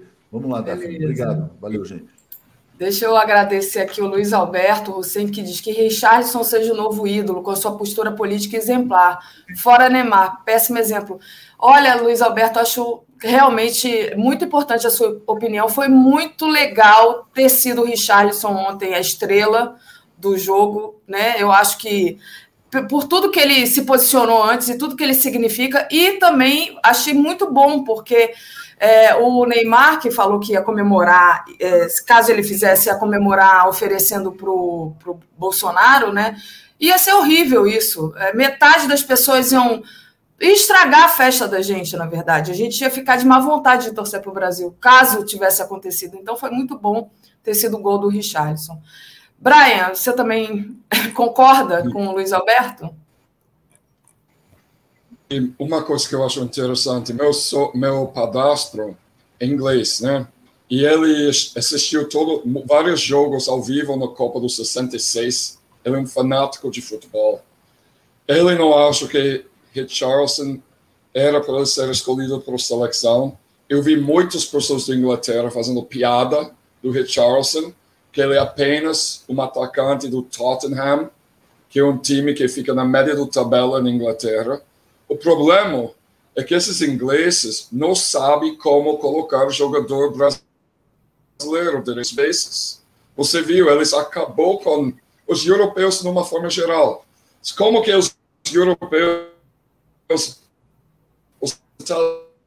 sabia que para fazer com Socrates, né? Com, com um, Robinho. Robinho era para ser craque, chega na Europa, coloca ele na posição errado. Eles fazem isso muito. Escolheu, colocou Robinho como atacante. E com Richarlison, eles não reconheceu o talento dele. Agora vamos ver o preço do passe dele aumenta agora depois desse jogo. Todos esses ingleses agora vai ficar achando, fica confuso, o que aconteceu? Né? Como que a gente não reconheceu que tinha um craque no nosso país? Muito bom, muito bom essa observação aí, esse olhar de fora. O, o Brian, e tomara que o Richardson compre aí umas 10 mansões é, da família Bolsonaro, que eu espero que fique pobre daqui para frente. Vamos lá.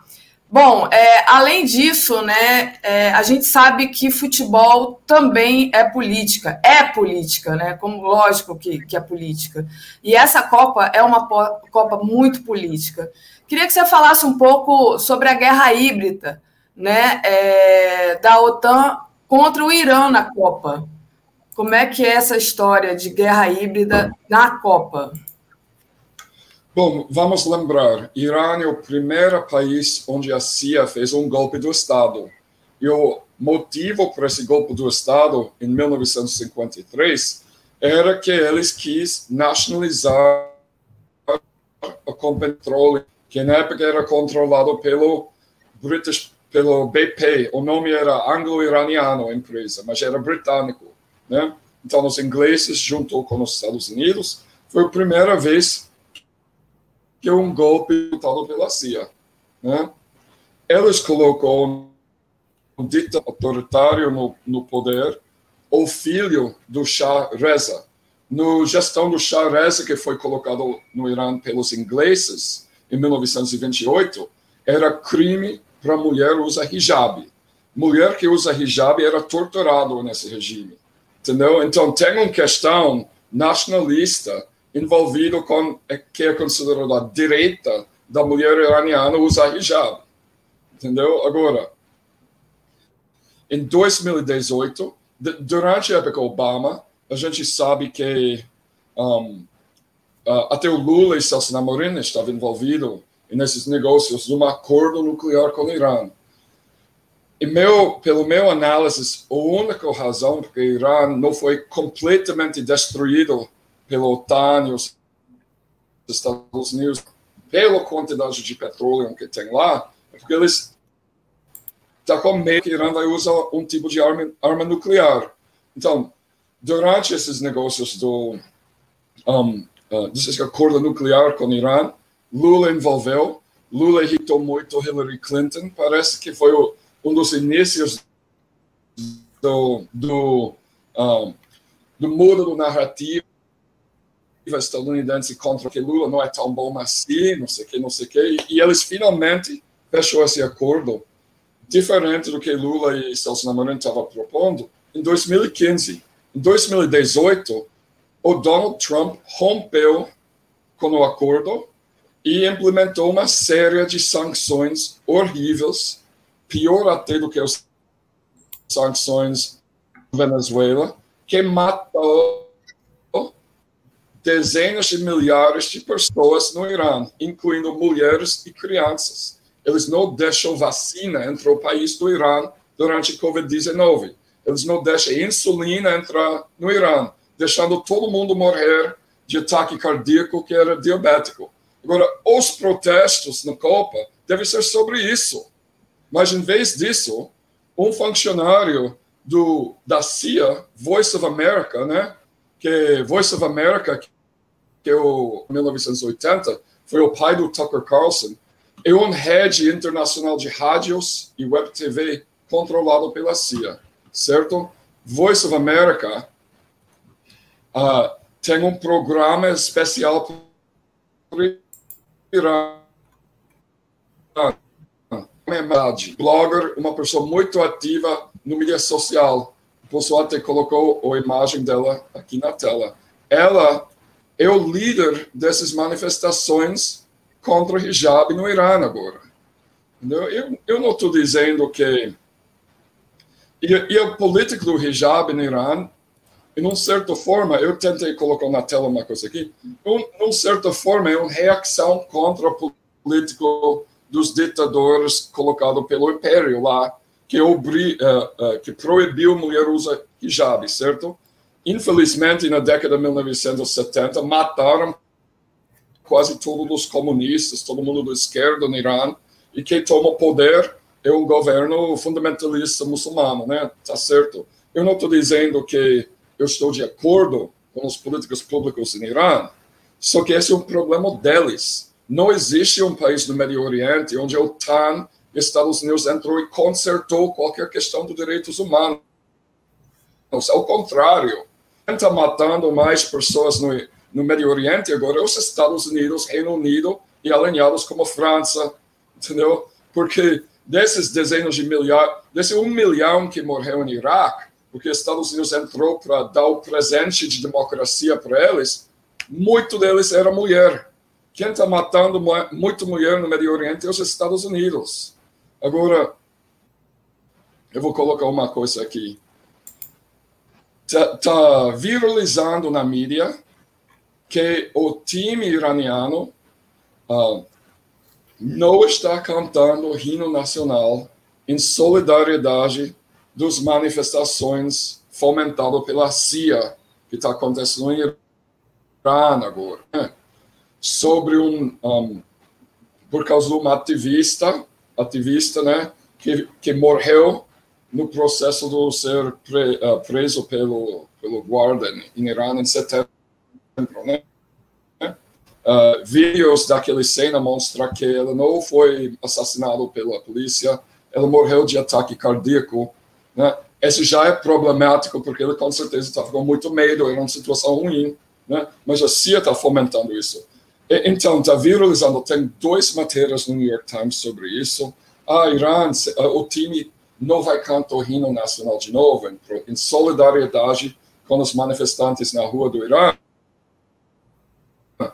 Saxena, que é convidado de vez em quando em 247, um, um correspondente da Índia aqui no Brasil, que morou vários anos em, em Irã, ele falou para mim ontem, ou antes de ontem, que o costume, na maioria dos países asiáticos, é de não cantar o hino.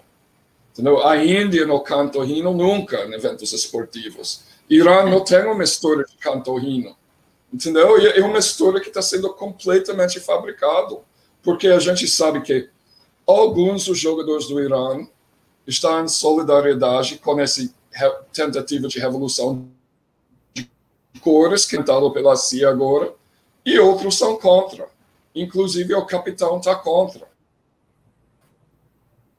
Ato de não cantar o hino não é um ato político. Né? E, e vem assim, eu não apoio a situação de direito LGBT ou direitos de mulher em muitos países do Médio Oriente, mas não é o papel dos países de OTAN que vem com uma falsa moralidade em cima do, desses países agora, achando que eles têm o direito de consertar qualquer problema numa região do mundo que eles quase destruíram. Então, esse é meu. E agora eu, eu entendo no jogo, eu, eu não estou assistindo, não tenho a senha do Global Play, mas o Guardian está dizendo que Irã está ligando Portugal 1 a 0 agora, que é interessante, porque o goleiro deles nesse jogo, amador, o goleiro principal deles foi tirado do jogo com uma concussão, contusão de cabeça no primeiro jogo, por causa disso que eles levam uma surra. Não sei se você pode ver, uh, verificar o placar. É, não. O placar, segundo aqui o Globo, está 0 a 0 Então, o VAR tirou o gol. Era um gol que foi tirado pelos juízes. É. é acho que foi isso. Mas é um resultado interessante, porque dá o poder de Irã, não sei. Irã ainda pode tirar os Estados Unidos do, da Copa, talvez. Vamos então, vamos torcer para o Irã, né? Desculpa, Brian, mas. Não, não sei, vou torcer para o Brasil, mas Eu, eu só estou dizendo que, tipo assim, uh, por exemplo, a Alemanha vem com aquele falso moralismo deles, né? Do LGBT não sei o quê, certo? A Alemanha é o país que mais mata LGBT na história do mundo. Durante, durante a época do Hitler, colocou eles em campo de concentração e executaram 280, 300 mil homossexuais, certo? A Alemanha é um, é um país que tem muito problema também dos direitos humanos. Por exemplo, a idade maioritária para criança começar a ter relações sexuais com adultos é 14 na Alemanha. No Brasil, esse é classificado como estupro. Né?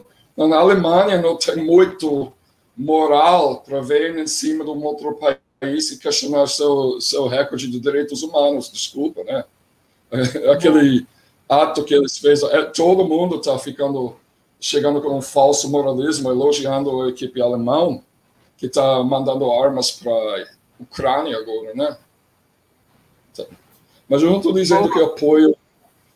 Você viu, eu estava discutindo dentro do grupo do 247 do Copa sobre isso também. Ali... eu... Aliás, o melhor grupo, né? Que sai, saem coisas uhum. interessantíssimas. Vários pontos de vista, a gente enriquece muito o nosso conhecimento Não. lendo.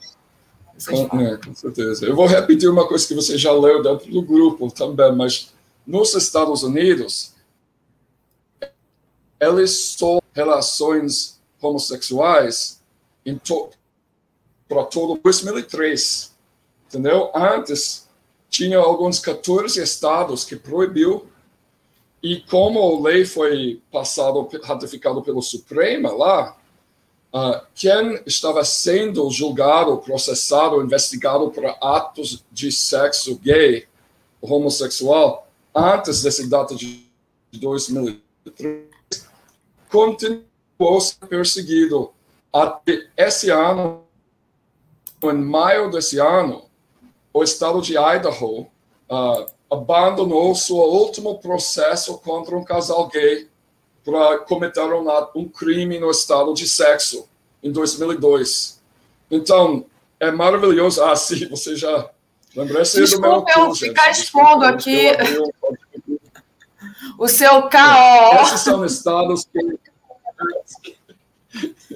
ah, Gente, eu não podia perder essa piada. Não, mas uh, esses estados em preto são estados onde sodomia ainda é oficialmente ilegal, apesar do fato que não pode punir porque por causa da decisão do STF de 2003. E os estados em vermelho é só ilegal para homossexuais. Ou seja, Estados Unidos fez avanços muito importantes nos últimos 20, 20 anos. Em 2015, legalizou casamento gay, né? ou, sabe, liberdade de, de amor, que eu acho a melhor maneira de chamar isso. Um, uh, mas, tipo assim, ele não, ele não vem pelos últimos 300 anos sendo um líder mundial na questão de direitos LGBT. Era atrás de muitos outros países com isso, né? Então, eu acho que é óbvio, né? Se não tivesse tanto petróleo nesses países, os Estados Unidos iria ficar calado nesse momento sobre sobre direitos LGBT no e direito de mulher no uh, ah, sim, hipocrisia, exatamente. O Luiz Alberto Hussein que mandou esse daqui. Göring era homossexual e chefe da Força Aérea. Hitler e os nazistas não o mataram. Hipocrisia é comum entre os extremistas. Exatamente, né? Eu acho que Ele... tinha muito mais do que Göring, viu? Sim. sabe, não é à toa que todas aquelas roupas, todo aquele visual fica utilizado pelas certas comunidades do Vale, né? Eu acho que tem uma coisa, em geral, uma. Eu não vou entrar nisso, é complicado demais. Mas eu acho que tem uma coisa, tipo. Tá, vou ficar calado. Gente, hoje a tua internet está bem ruim, Brian, infelizmente. Você está falando coisas tão importantes, mas está dando para a gente entender. Deixa eu só agradecer aqui é, aos nossos, é, os nossos enfim, internautas que estão apoiando a gente aqui. Rafael Mendonça. Bom dia, Daphne Bryan. Concordo, temos que fortalecer os símbolos que nos unem e negar os que nos dividem. Cristina Vilas Boas. Richardson lavou a minha alma. Torci contra Neymar, sim. E daí? Novos tempos. Até a minha rinite tem melhorado. Então, que bom. Portal Fio do Tempo. Logo depois, Brian, a CIA golpeou Guatemala em 1954 protótipo de guerra híbrida com gabinete de desinformação operado por Eduard Bernays. É, entre parênteses, Freud. E aí, Brian, é, daqui a pouquinho já vou trazer aqui a Natália, que já está esperando, mas passo para você. Ficou faltando você falar justamente de uma matéria no New York Times comparando a gestão do Elon, do Elon Musk do Twitter como ele, e como ele administra a Tesla e o SpaceX, né? Mas se você puder dar uma resumida aí, até porque tá, tá meio travando a sua internet. Eu vou deixar isso para um outro momento. É, eu estou olhando um superchat do Lúcio Azul, perguntando eu, você acha que as manifestações bolsonaristas são fomentadas pela CIA? Eu acho que nesse momento não, dizendo que a CIA não tem uma longa história ruim no Brasil. Eu acho que ele está sendo fomentado pelo setor privado, uh, esse grupo de bilionários do ultradireita que financiam Steve Bannon e aquele grupo ao redor do Donald Trump. Eu acho que é eles que. Tá, é óbvio que ele está fomentando isso. Eu acho que o CIA não está nesse momento. Mas eu não sou médio. Pode ser que eu estou errado. Certo. Só aqui, antes de você se despedir, é, o perfil direto ao ponto diz: nesses países homossexuais são mortos, não dá para ter simpatia ou qualquer tolerância. É, Lúcia Azul, Brian, você. Ah, essa aqui você já respondeu, né? Então, queria agradecer aqui a, a colocação, a, a, mensagem de vocês e agradecer ao Brian também. E já vou trazendo a Natália aqui. Obrigada, Brian. Valeu. Comentário de Natália Anton. Olá, bom dia, Natália. Bom dia, Daphne. Bom dia a todos. Né? Um bom dia, de fato. Né? Ontem o jogo foi muito, muito bonito. É, foi muito. Assim, foi uma coisa que eu gostei muito de assistir. É, a única coisa que eu entrei meio assim em desespero foi porque eu não queria assistir o jogo com narração é, em inglês, porque não, não tem a mesma emoção, não, não tem a mesma graça. Aí eu comecei a entrar num desespero, mas consegui assistir o jogo em português. Não tem a mesma graça, gente. Não adianta. Não! Por que, que você não entrou no 247 narração do Nego Tom? A melhor narração ever. A melhor narração do planeta.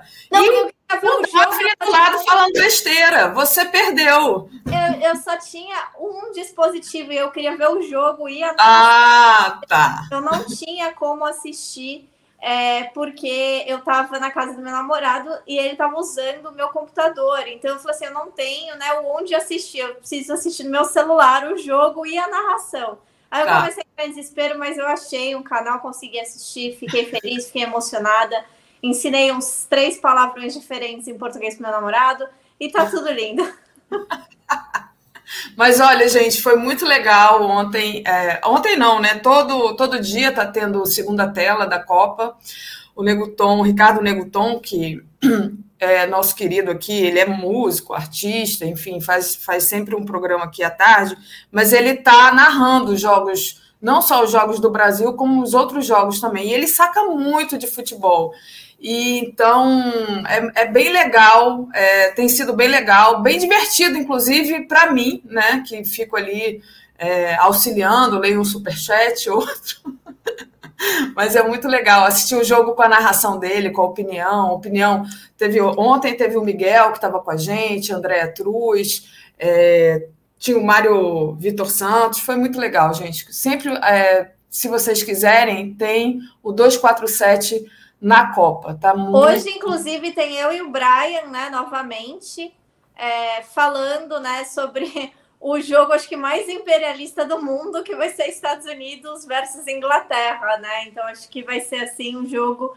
É, eu não posso nem falar, sabe? Ah, eu quero que os dois. É, é, qualquer um que ganhar não, vai fazer que perca, sabe? Essas coisas, sabe? Não tô nem aí.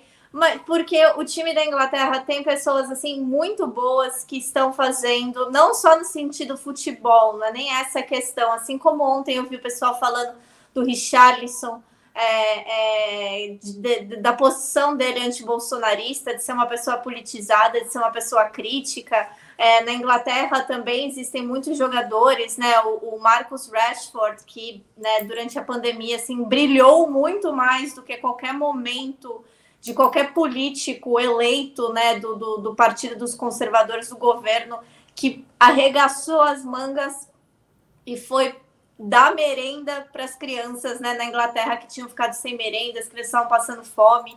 Foi uma pessoa que fez, faz uma pressão muito forte, sabe usar a sua força, a sua, sua voz né, na mídia para fazer uma pressão muito forte contra a questão da insegurança alimentar e pobreza infantil no Reino Unido, que é um problema que está cada vez pior aqui, né, com essa crise do custo de vida. E então, assim, é, ele é uma pessoa que eu desejo assim tudo de bom, todo sucesso para ele, porque é uma pessoa que tem um, um, social assim muito forte, assim como outros jogadores da Inglaterra. É engraçado, né? Porque a gente vê no Brasil é, que muitos jogadores saíram, né, de periferia, etc. Mas são jogadores que parece que esqueceram da origem, parece que é, trai, né, a sua própria classe, trai sua própria origem, sua própria história é, apoiam fascismo, não pagam imposto, né? Como alguns aí, não estão pagando imposto, aí chora e fala em Jesus, todas essas coisas. Aqui não, aqui muitos jogadores também saíram né, de, de, de áreas de, de, da classe trabalhadora, saíram de periferias, especialmente né, os jogadores que são afro-britânicos, que são pessoas que sofreram é, um, um nível assim é, mais é, exacerbado né, de racismo, etc., na sociedade britânica e continuam né, fazendo isso, tem sua mansão, seu carro, etc., mas continuam fazendo trabalhos sociais fortes e não esquecem de onde vieram, isso que é mais importante. Muito bom. Natália, deixa eu trazer aqui uma questão para você comentar que não tem é, a ver com futebol, né? É uma notícia Queria que você falasse sobre a Corte Britânica negando um novo referendo para a independência da Escócia, né? Como é que está essa situação?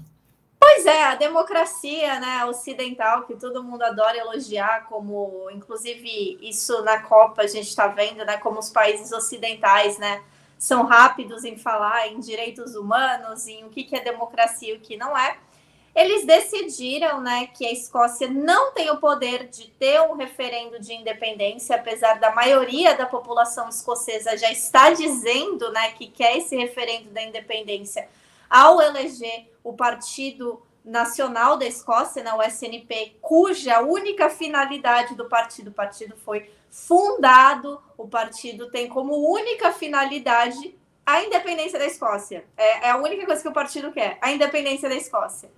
E é, o, ele já está sendo eleito consecutivamente né, no governo. Assim, nesse governo, eles têm um governo de composição com o Partido Verde, que também é um partido pró-independência aqui na Escócia.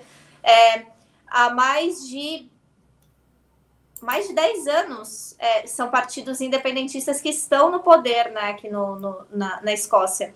E eles pediram esse referendo de independência, né? Pediram para que acontecesse, o povo né, foi favorável a isso, as cortes britânicas disseram para o governo da Escócia que a Escócia não tem o poder de pedir um referendo de independência, porque eles haviam assinado aquele contrato para o referendo de 2014, no qual a Escócia, é, a maioria da, da, das pessoas que votaram, votaram para continuar no Reino Unido, mas isso foi, obviamente, em uma outra, em um outro momento no qual o Reino Unido ameaçava a Escócia, dizendo: se vocês saírem do Reino Unido, vocês não vão ser mais membros da União Europeia.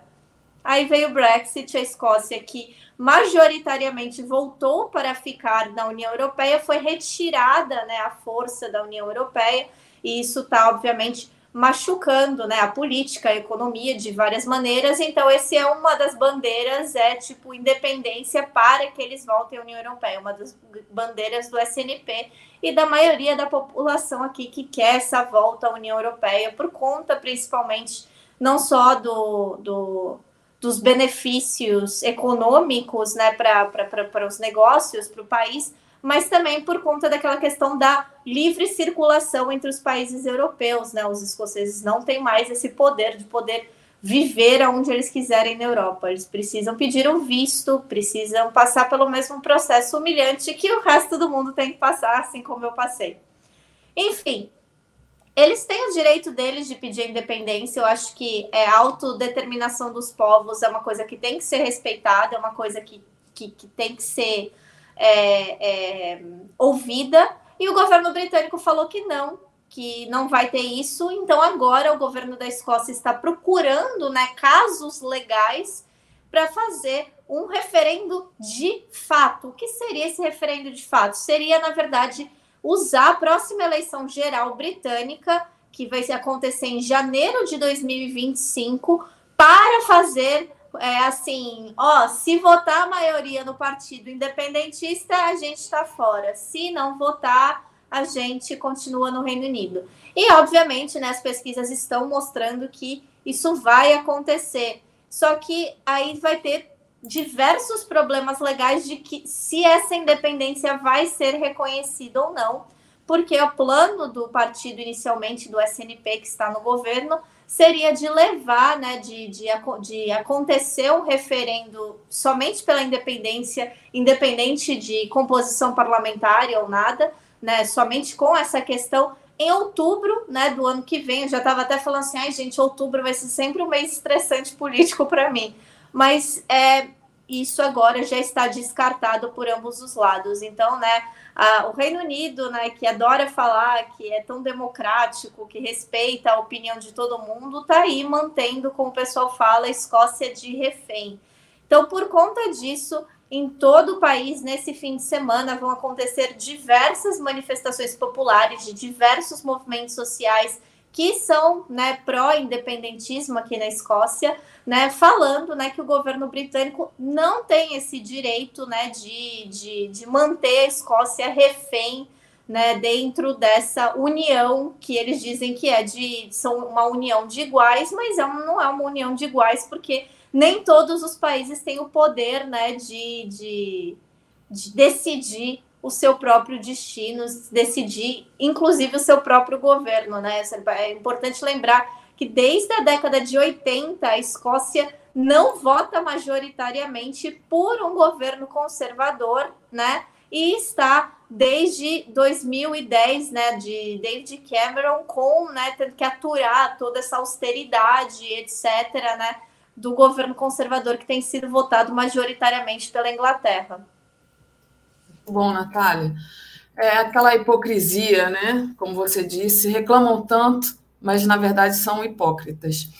Natália, deixa eu agradecer aqui ao pessoal, pedir para o pessoal deixar o like, compartilhar essa live. Quem não fez ainda, faça uma assinatura solidária em brasil247.com.br apoio.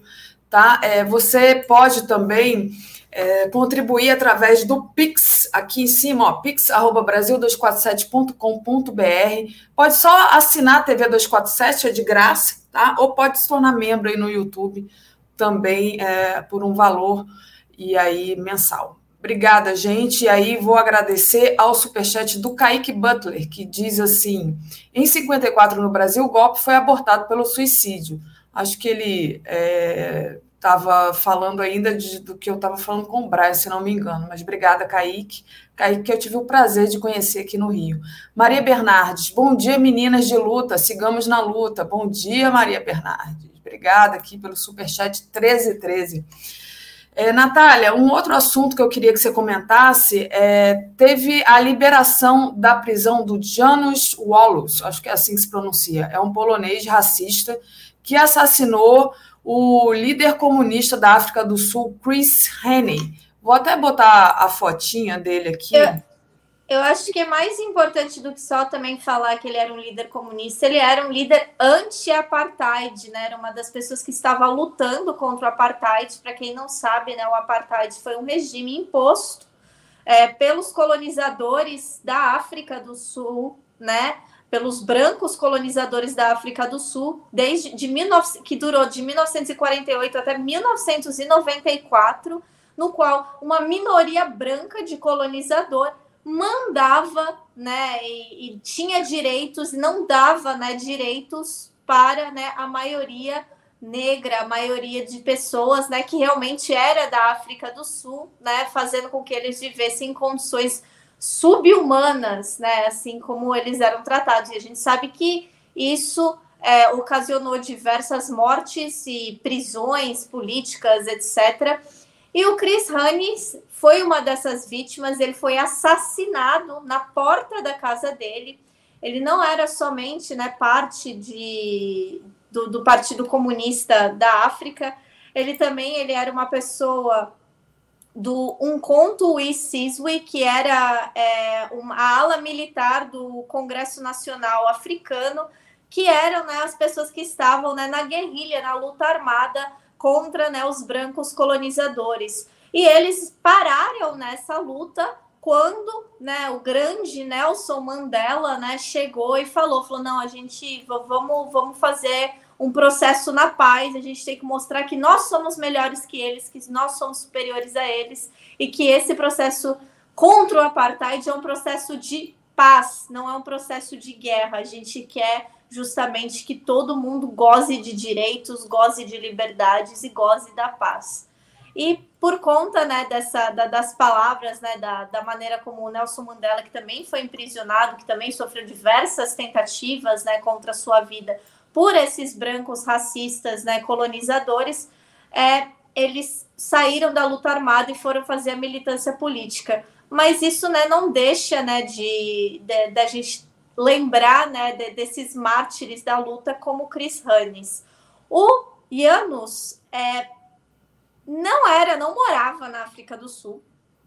Ele foi basicamente para a África do Sul para matar o Chris Honey, né? Assim como outras pessoas que estavam envolvidas na luta anti-apartheid, para quem não sabe, diversos movimentos internacionais políticos conservadores foram contra, né, o apartheid, dizendo que era perturbar a ordem natural das coisas. Aí você veja bem, né? O que, que é perturbar a ordem natural das coisas? Você dá de você olhar né, para um povo que foi colonizado. Deixa quieto, não vou nem falar colonizado, vamos só simplificar mais ainda. Você olhar para negros e brancos e falarem ambos é, é, tem que ter, né? Ambos merecem direitos iguais. A não ser estar tá perturbando a ordem natural das coisas, isso vai dar problema. Porque sempre que você fala em dar direito né, para pessoas que são historicamente marginalizadas, que foram escravizadas, genocidadas, você sempre vai estar tá perturbando a ordem natural das coisas, né? Para né, o, o, o Ocidente branco imperialista. E o Chris, uh, uh, uh, o, o Chris Honey, infelizmente, foi uma dessas pessoas que foi martirizado, né? É, a morte dele, inclusive, causou, foi em 1993, ou seja, um ano né, antes do fim do apartheid. É, os movimentos negros se revoltaram, eles estavam né, ameaçando fazer é, vários riots né, em Joanesburgo, na África do Sul. Mas, né, Nelson Mandela entrou em uma conformidade com esses movimentos negros, com a família, né, do Chris e falou: não, vamos, vamos, vamos honrar a morte dele de uma maneira diferente. Durante muitos anos, né, a família do, do Chris Honey foi contrária nessa né, soltura, né, do, do, do Olus, né, é, diz que tentou extradição diversas vezes, mas o sistema judiciário da África do Sul não, não, não permitiu isso. E agora, né, contra não somente a família, né, diz respeito à família do, do Chris Honey, mas também a todo o movimento negro, né, todas as pessoas negras, vamos ser sinceras, né, todas as pessoas negras, ele vai ser solto é, em liberdade condicional, porque, segundo né, a Corte Sul-Africana, que inclusive é presidida por um homem negro, é, ele já cumpriu mais do que ele deveria até ter antes de pedir a liberdade condicional. Só que a viúva do Chris Honey falou que isso era uma aberração, né? Deixar uma pessoa que invade o país deles para matar um cidadão deles, receber qualquer tipo de privilégio, privilégio sendo uma liberdade condicional, porque é um privilégio do ponto de vista legal, né, uma, um benefício, é um desrespeito à memória dele e a todos e a tudo que ele representava. Inclusive lembrando a Corte de Justiça que se não fosse pessoas como o marido dela, que eles não estariam sentados lá e que agora eles usaram né, do, do, do, sangue do Chris Honey, da, da, da, memória, da luta do Chris Honey, de tantos outros que foram martirizados né, nesse processo anti-apartheid, pelo fim do apartheid, para dar algum tipo de benefício para um racista invasor. Muito bom, Natália. Deixa eu te agradecer, já estou com o David aqui. Queria que você falasse para a gente o que, que vai rolar agora às 10 horas da manhã. Vai ter veias abertas? Como é que vai ser? Hoje tem veias abertas, sim. Eu vou estar com meu querido companheiro, amigo Hugo Albuquerque, editor da revista Jacobin Brasil e da, autonomia, da editora Autonomia Literária. E a gente vai falar de uma coisa que está, assim, muito interessante que eu e o Hugo a gente tem discutido, como os métodos né, dos golpistas da América do Sul eles estão agindo exatamente iguais, usando né, como gancho a situação né, do Brasil, né, dos golpistas nas ruas do Brasil, os terroristas do Brasil e os terroristas da Bolívia, que ainda estão há mais de um mês bloqueando grande parte da província, né, do distrito de Santa Cruz. Então a gente vai estar 10 horas da manhã aqui ao vivo discutindo esses métodos golpistas, o que, que as atividades deles e o que, que a gente acha que deveria ser feito né, para que a gente consiga é, vencê-los de uma vez por todas, ou pelo menos diminuir né, que estratégias a esquerda latino-americana, ou mais especificamente do Cone Sul, aqui tem que usar para diminuir o barulho que eles estão fazendo. Maravilha, Natália. Então, todo mundo lá às 10 horas da manhã no Veias Abertas. Obrigada, Natália. Beijo para você. Tchau, tchau, gente. Até mais. Vou trazer aqui o meu querido David Bacelar. Bom dia, David, tudo bem? Bem, bom dia, Daphne. Bom dia a todas e todos que estão conosco aqui no Bom Dia 247. Um abraço aí para o Léo, para a Natália, todo mundo que está aí online. Maravilha. E aí, David, comemorou muito a vitória do Brasil ontem?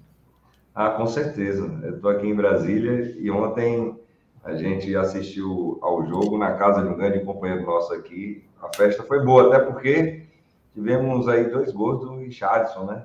Não foi gol do é. Neymar, mas foi gol do Richardson. Não foi do Neymar, mas foi do Richarlison, né? Muito bom. Fiquei muito feliz de ter sido gol do Richarlison, não do Neymar. Não torcendo para o Neymar não fazer gol, não é isso que eu estou dizendo. Longe de mim. Mas é claro que a gente torcia com afinco para o Richarlison fazer o gol, né, David? É isso aí. Mas, David, você já falou, né? Você está aí no grupo técnico da equipe de transição do governo Lula, né? E eu queria que você falasse um pouco desse teu trabalho, né? O que está sendo feito nesse grupo técnico de Minas e Energia, do qual você participa.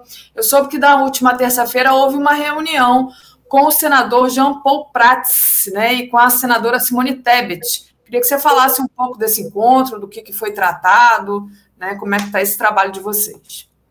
Daphne, inclusive, encontrei aqui a companheira Tereza algumas vezes, viu? Deu um abraço, deu um beijo, pessoalmente, né? Diferente só, só, do trato é, virtual. Bem, Daphne, assim como todos os outros grupos, é, nós estamos aí com a missão de apresentar para a equipe de transição, a coordenação da equipe de transição, um diagnóstico do, da área de Minas e Energia. É, na primeira reunião foi uma reunião virtual, houve uma subdivisão desse grupo de trabalho, que trata num, num, de uma forma mais ampla do tema, né, Minas e Energia, e subdividimos em três subgrupos.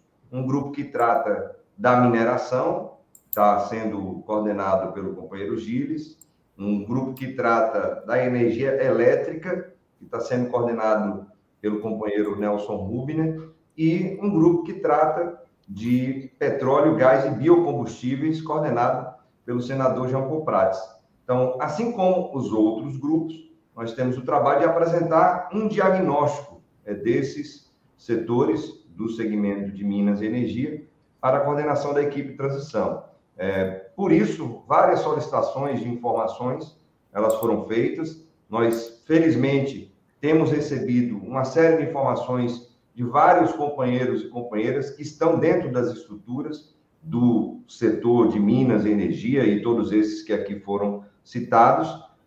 E essa apresentação do diagnóstico, obviamente, vai ajudar o novo governo do presidente Lula, que tomará posse dia 1 de janeiro, e estaremos aqui também, Davi, é, para que o novo governo ele consiga colocar em prática o plano de governo, que já foi aprovado pelos vários partidos e que foi bastante propagado, principalmente pelo companheiro Luiz Inácio Lula da Silva. Então, a missão é essa. Até o final do mês de dezembro, teremos aí esse trabalho. Um diagnóstico prévio deve ser apresentado já na semana que vem. Um relatório final desse grupo de Minas Energia e todos os outros também serão apresentados lá em meados de dezembro. E aí a gente acredita que a gente vai ter uma fotografia nas mãos da equipe de transição de todas essas áreas temáticas, são mais de 30, para que o governo, de fato, ele possa iniciar os seus trabalhos, identificando o grande desmonte que o governo Bolsonaro fez em vários setores e no setor de Minas e Energia não foi diferente. Então, a tarefa é essa. A companheira Tereza está em outro grupo, tratando do tema específico, e também terá esse trabalho de apresentar esse diagnóstico para a equipe de transição. Legal, David. David, uma pergunta que eu acho que todo mundo está curioso de saber, né?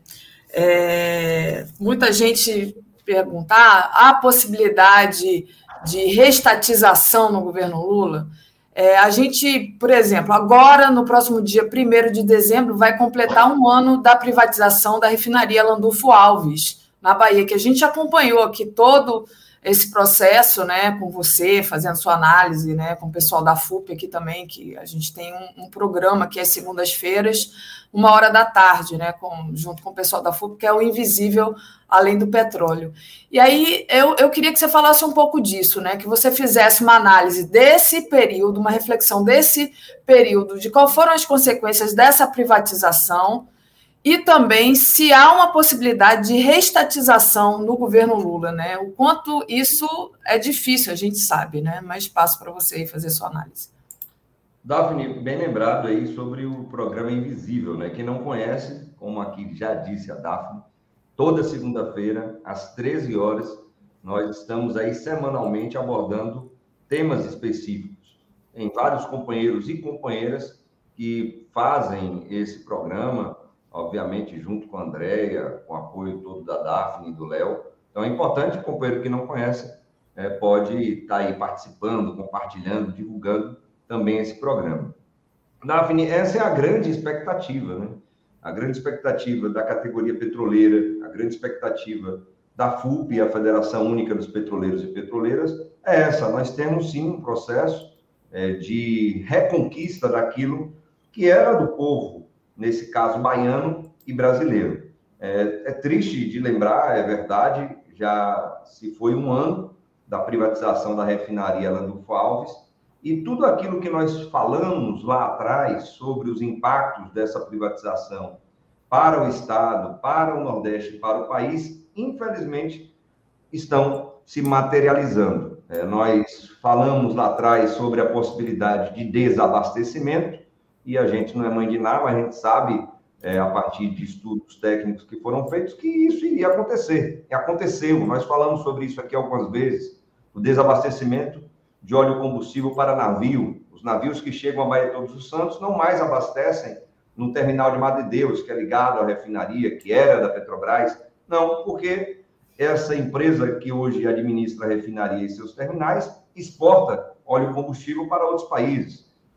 Infelizmente, tivemos agora, notícia até recente, há duas semanas atrás, tivemos uma falta de gás de cozinha na Bahia, em Sergipe, no norte de Minas Gerais, porque a refinaria, devido a essa questão que aqui estamos falando, de interesses específicos do novo administrador da refinaria, novo dono da refinaria, de não ter interesse nem a preocupação de abastecer o mercado interno. Então, faltou gás de cozinha. E, para além disso, nós já tínhamos alertado que esse monopólio privado, ali regional, específico, ele iria promover o aumento dos preços dos combustíveis. E na Bahia temos a gasolina, o diesel, o gás de cozinha, outros derivados de petróleo que vão, por sinal, para a indústria química, petroquímica da Bahia, são os mais caros do país. Então, essas são as consequências da privatização durante todo esse ano. E durante todo esse ano, nós continuamos a luta, denunciando através da imprensa, não somente a mídia hegemônica, mas a mídia alternativa. O 247 é um canal que sempre deu essa oportunidade para nós. Temos ainda lutado é, através das ações judiciais que nós temos, inclusive a mais importante de todas elas, felizmente, vai ter o seu julgamento no ano que vem, já no governo Lula. Estamos falando da reclamação do Congresso Nacional ao STF acerca dessas privatizações ilegais e inconstitucionais e, obviamente, a luta da categoria petroleira que está na Selen hoje, são petroleiros e petroleiras que estão sendo contratadas para essa nova empresa. Além deles e delas, temos os trabalhadores e trabalhadoras, 570 trabalhadores e trabalhadoras da Petrobras, que prestam serviços à Selen. Então, ainda temos essa luta a ser feita para nós termos de volta, um fé em Deus, no povo brasileiro, na nossa luta e no presidente Lula, a refinaria que foi a primeira refinaria da Petrobras aqui no Brasil. Muito bom, David. É, de, tem aqui um superchat do Jairo. Deixa eu é, falar para você o que, que diz aqui o Jairo. Só um minutinho, estou carregando aqui minha página. Jairo Costa diz assim: é, David, e as mudanças nos regulamentos dos planos de benefícios da Petro? Da Petros. Vamos conseguir barrar? Chega de maldades e oportunismos. O Daphne, é interessante é, é, o que o Jairo aí traz, porque é o que o governo está fazendo na xepa da feira, né? no final da feira. E além de continuar com tentativas de vendas de ativos da Petrobras, que estão tentando barrar, estão tentando segurar, inclusive é bom destacar o que o ministro de Minas e Energia disse ao coordenador do grupo técnico temático ou de trabalho de Minas e Energia, que é o companheiro Tomasquim, o Saxida disse que ele iria parar com todos os atos estruturantes ou estratégicos desse governo até o novo governo chegar. Então, privatizar também é um ato que atinge as estruturas da Petrobras e da área de Minas e Energia. Então, estamos cobrando para que essas privatizações sejam suspensas. Além disso, você tem maldades que a gestão da Petros atual está querendo fazer. O que o Jair se refere, olha só, Daphne, que coisa. O governo está acabando. É, eles sabem que vão sair. Eles estão tentando aprovar é, no Conselho Deliberativo da Petros algo que beneficia gestores que entraram pela janela na Petrobras e na Petros. Então, pessoas que estão, por exemplo, com uma, é, um, uma previdência complementar, como o Petros 2, que é um plano de previdência que, por sinal, eu tenho como trabalhador de, de 2000 para cá da Petrobras, eles querem fazer com que esses gestores que entraram pela janela possam pegar todo o recurso com o dinheiro que está lá dele, que ele deu como sua contribuição, e a parte que também é da Petrobras. É um negócio assim, assintoso, que estão querendo rapar o tacho nesse final de governo. Mas sim, Jair, estamos tentando barrar isso através do próprio Conselho Deliberativo, mas se não conseguirmos, através de ações judiciais, porque é inadmissível o que eles estão fazendo. Muito bom, olha, a Rose Paixão diz assim: a Petrobras é nossa, privatizar faz mal ao Brasil. David, última questão aqui, a gente ainda tem dois minutinhos. É, o Intercept revelou que o ex-presidente da Petrobras, Castelo Branco, responsável por alavancar o programa de desinvestimento da Petrobras no governo Bolsonaro, lucrou quase meio bilhão de reais com os campos terrestres que foram vendidos por ele mesmo.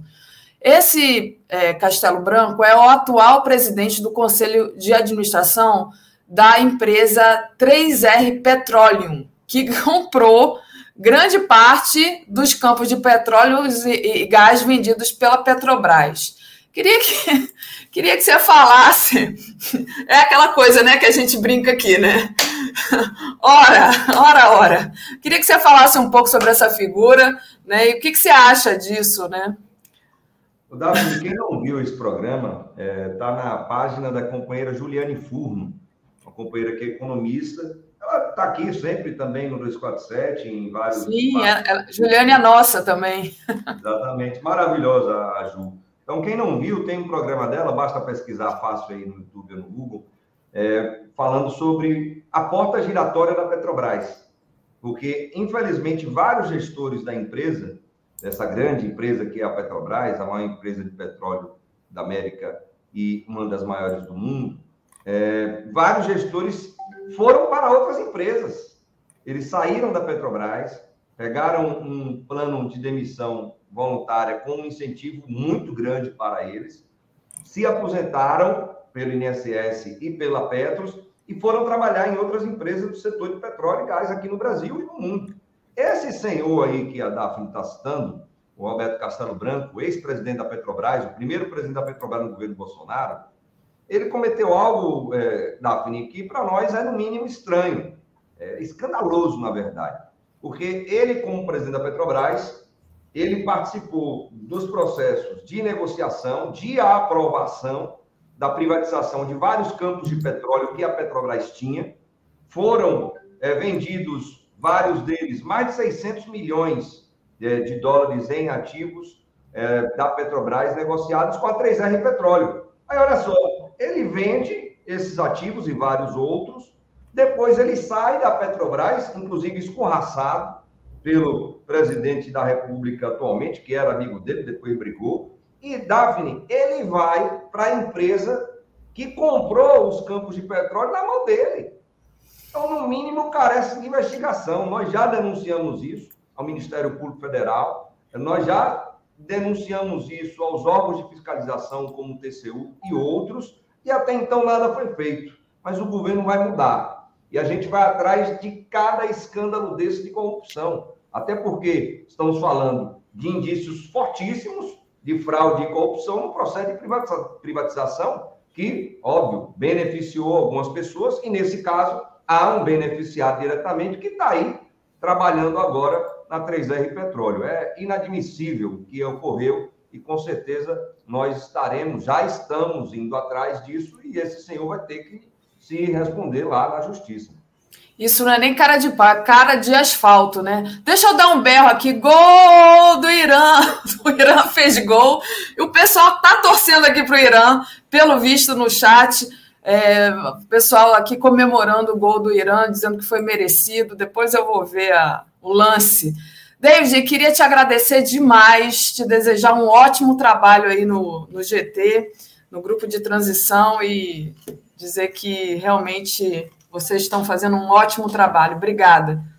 Daphne, que agradeço pelo apoio de sempre. Um abraço aí a todas e todos que estão aqui conosco. Um beijo para a Tereza, que já está aqui no estúdio, está entrando já. Bom deixa, eu, dar, deixa eu trazer a Tereza para você mandar um beijo para ela ao vivo. Bom dia, Tereza. Bom dia, Daphne. Bom dia, David. Pois é, David, tem que fazer aqui para correr lá para o CCBB, porque tá a jornada dupla aqui. Os últimos dois dias eu nem pude fazer bom dia aqui com a Daphne, porque tinha lá umas reuniões com gente de fora e tinha que começar nove horas. Mas estamos aqui, estamos lá, como você. É isso. Bom trabalho, Tereza, para gente. Um beijo no coração de todos e todas. Beijo. Bom final de semana. Valeu, David. Tchau. Bom, Tereza, bom dia. Tudo bem? Pois é, estamos aqui. Estamos aqui. Que bom que hoje você conseguiu, né? Tá uma correria danada aí, imagino, né? Pois é, às vezes é. A gente vai ouvir gente de fora ou do atual governo, ou convidado, ou são as reuniões lá que tinha que começar nove horas, impreterivelmente. Uhum. E aí mas... a relatora não pode faltar, porque depois eu tenho que fazer relatório, né? É. Não, a gente, a, a, gente dá licença, né? Você está aí ajudando a reconstruir o Brasil. Vamos lá, olha, o Sérgio, Sérgio Wagner. Irã, nos acréscimos faz 2 a 0 País de Gales, Daphne. É, é, País de Gales está praticamente fora da Copa com esse resultado. Obrigada, Sérgio. Então, Vem cá, tá aí... o País de Gales tem uma, uma seleção separada do Reino Unido, da Inglaterra? Preciso perguntar aos universitários essas perguntas difíceis assim. Eu não sei dizer, não. Não, porque no futebol, né? Porque é. É, certamente que eles têm uma seleção própria, né? Separada da, é. é da Grã-Bretanha, né? Será que a Escócia tem uma? Só uma curiosidade, mas você não sabe responder, nem eu. Os, os especialistas em futebol depois vão nos contar. Certamente alguém aqui no chat vai nos ajudar, né? Tenho certeza disso. Mas, Tereza, essa questão do futebol é contagiante, né? Ontem foi, acho que foi lindo aquele, aquele gol do Richarlison. É, e eu, eu até falei disso aqui mais cedo, né? Essa, essa vitória de ontem contribui para a pacificação do país, né? O Lula é, passou uma mensagem ótima ali, vestindo a camisa verde e amarela, comemorando com a Janja. Bolsonaro está calado, Bolsonaro não falou nada.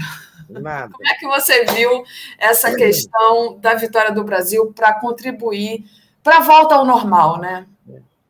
É isso, eu acho que é uma oportunidade, um momento, né, um momento propício à superação das divisões né, na sociedade brasileira as pessoas poderem estar num bar é, acompanhando um jogo e festejando, e ali estarem é, pessoas que votaram no Bolsonaro, pessoas que votaram no Lula.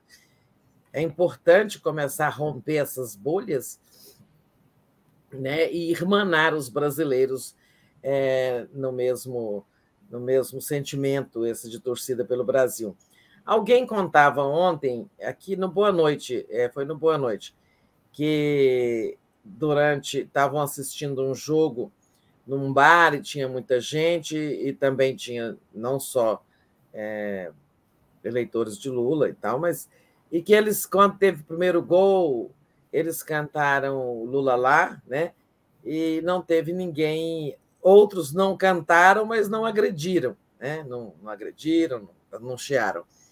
Então, tá vendo? São bons sinais de que né, o, o ódio está sendo abrandado. E o, essa, essa participação do Brasil na Copa, com ou sem vitória, pode contribuir né, para a gente ir volta, voltando à normalidade.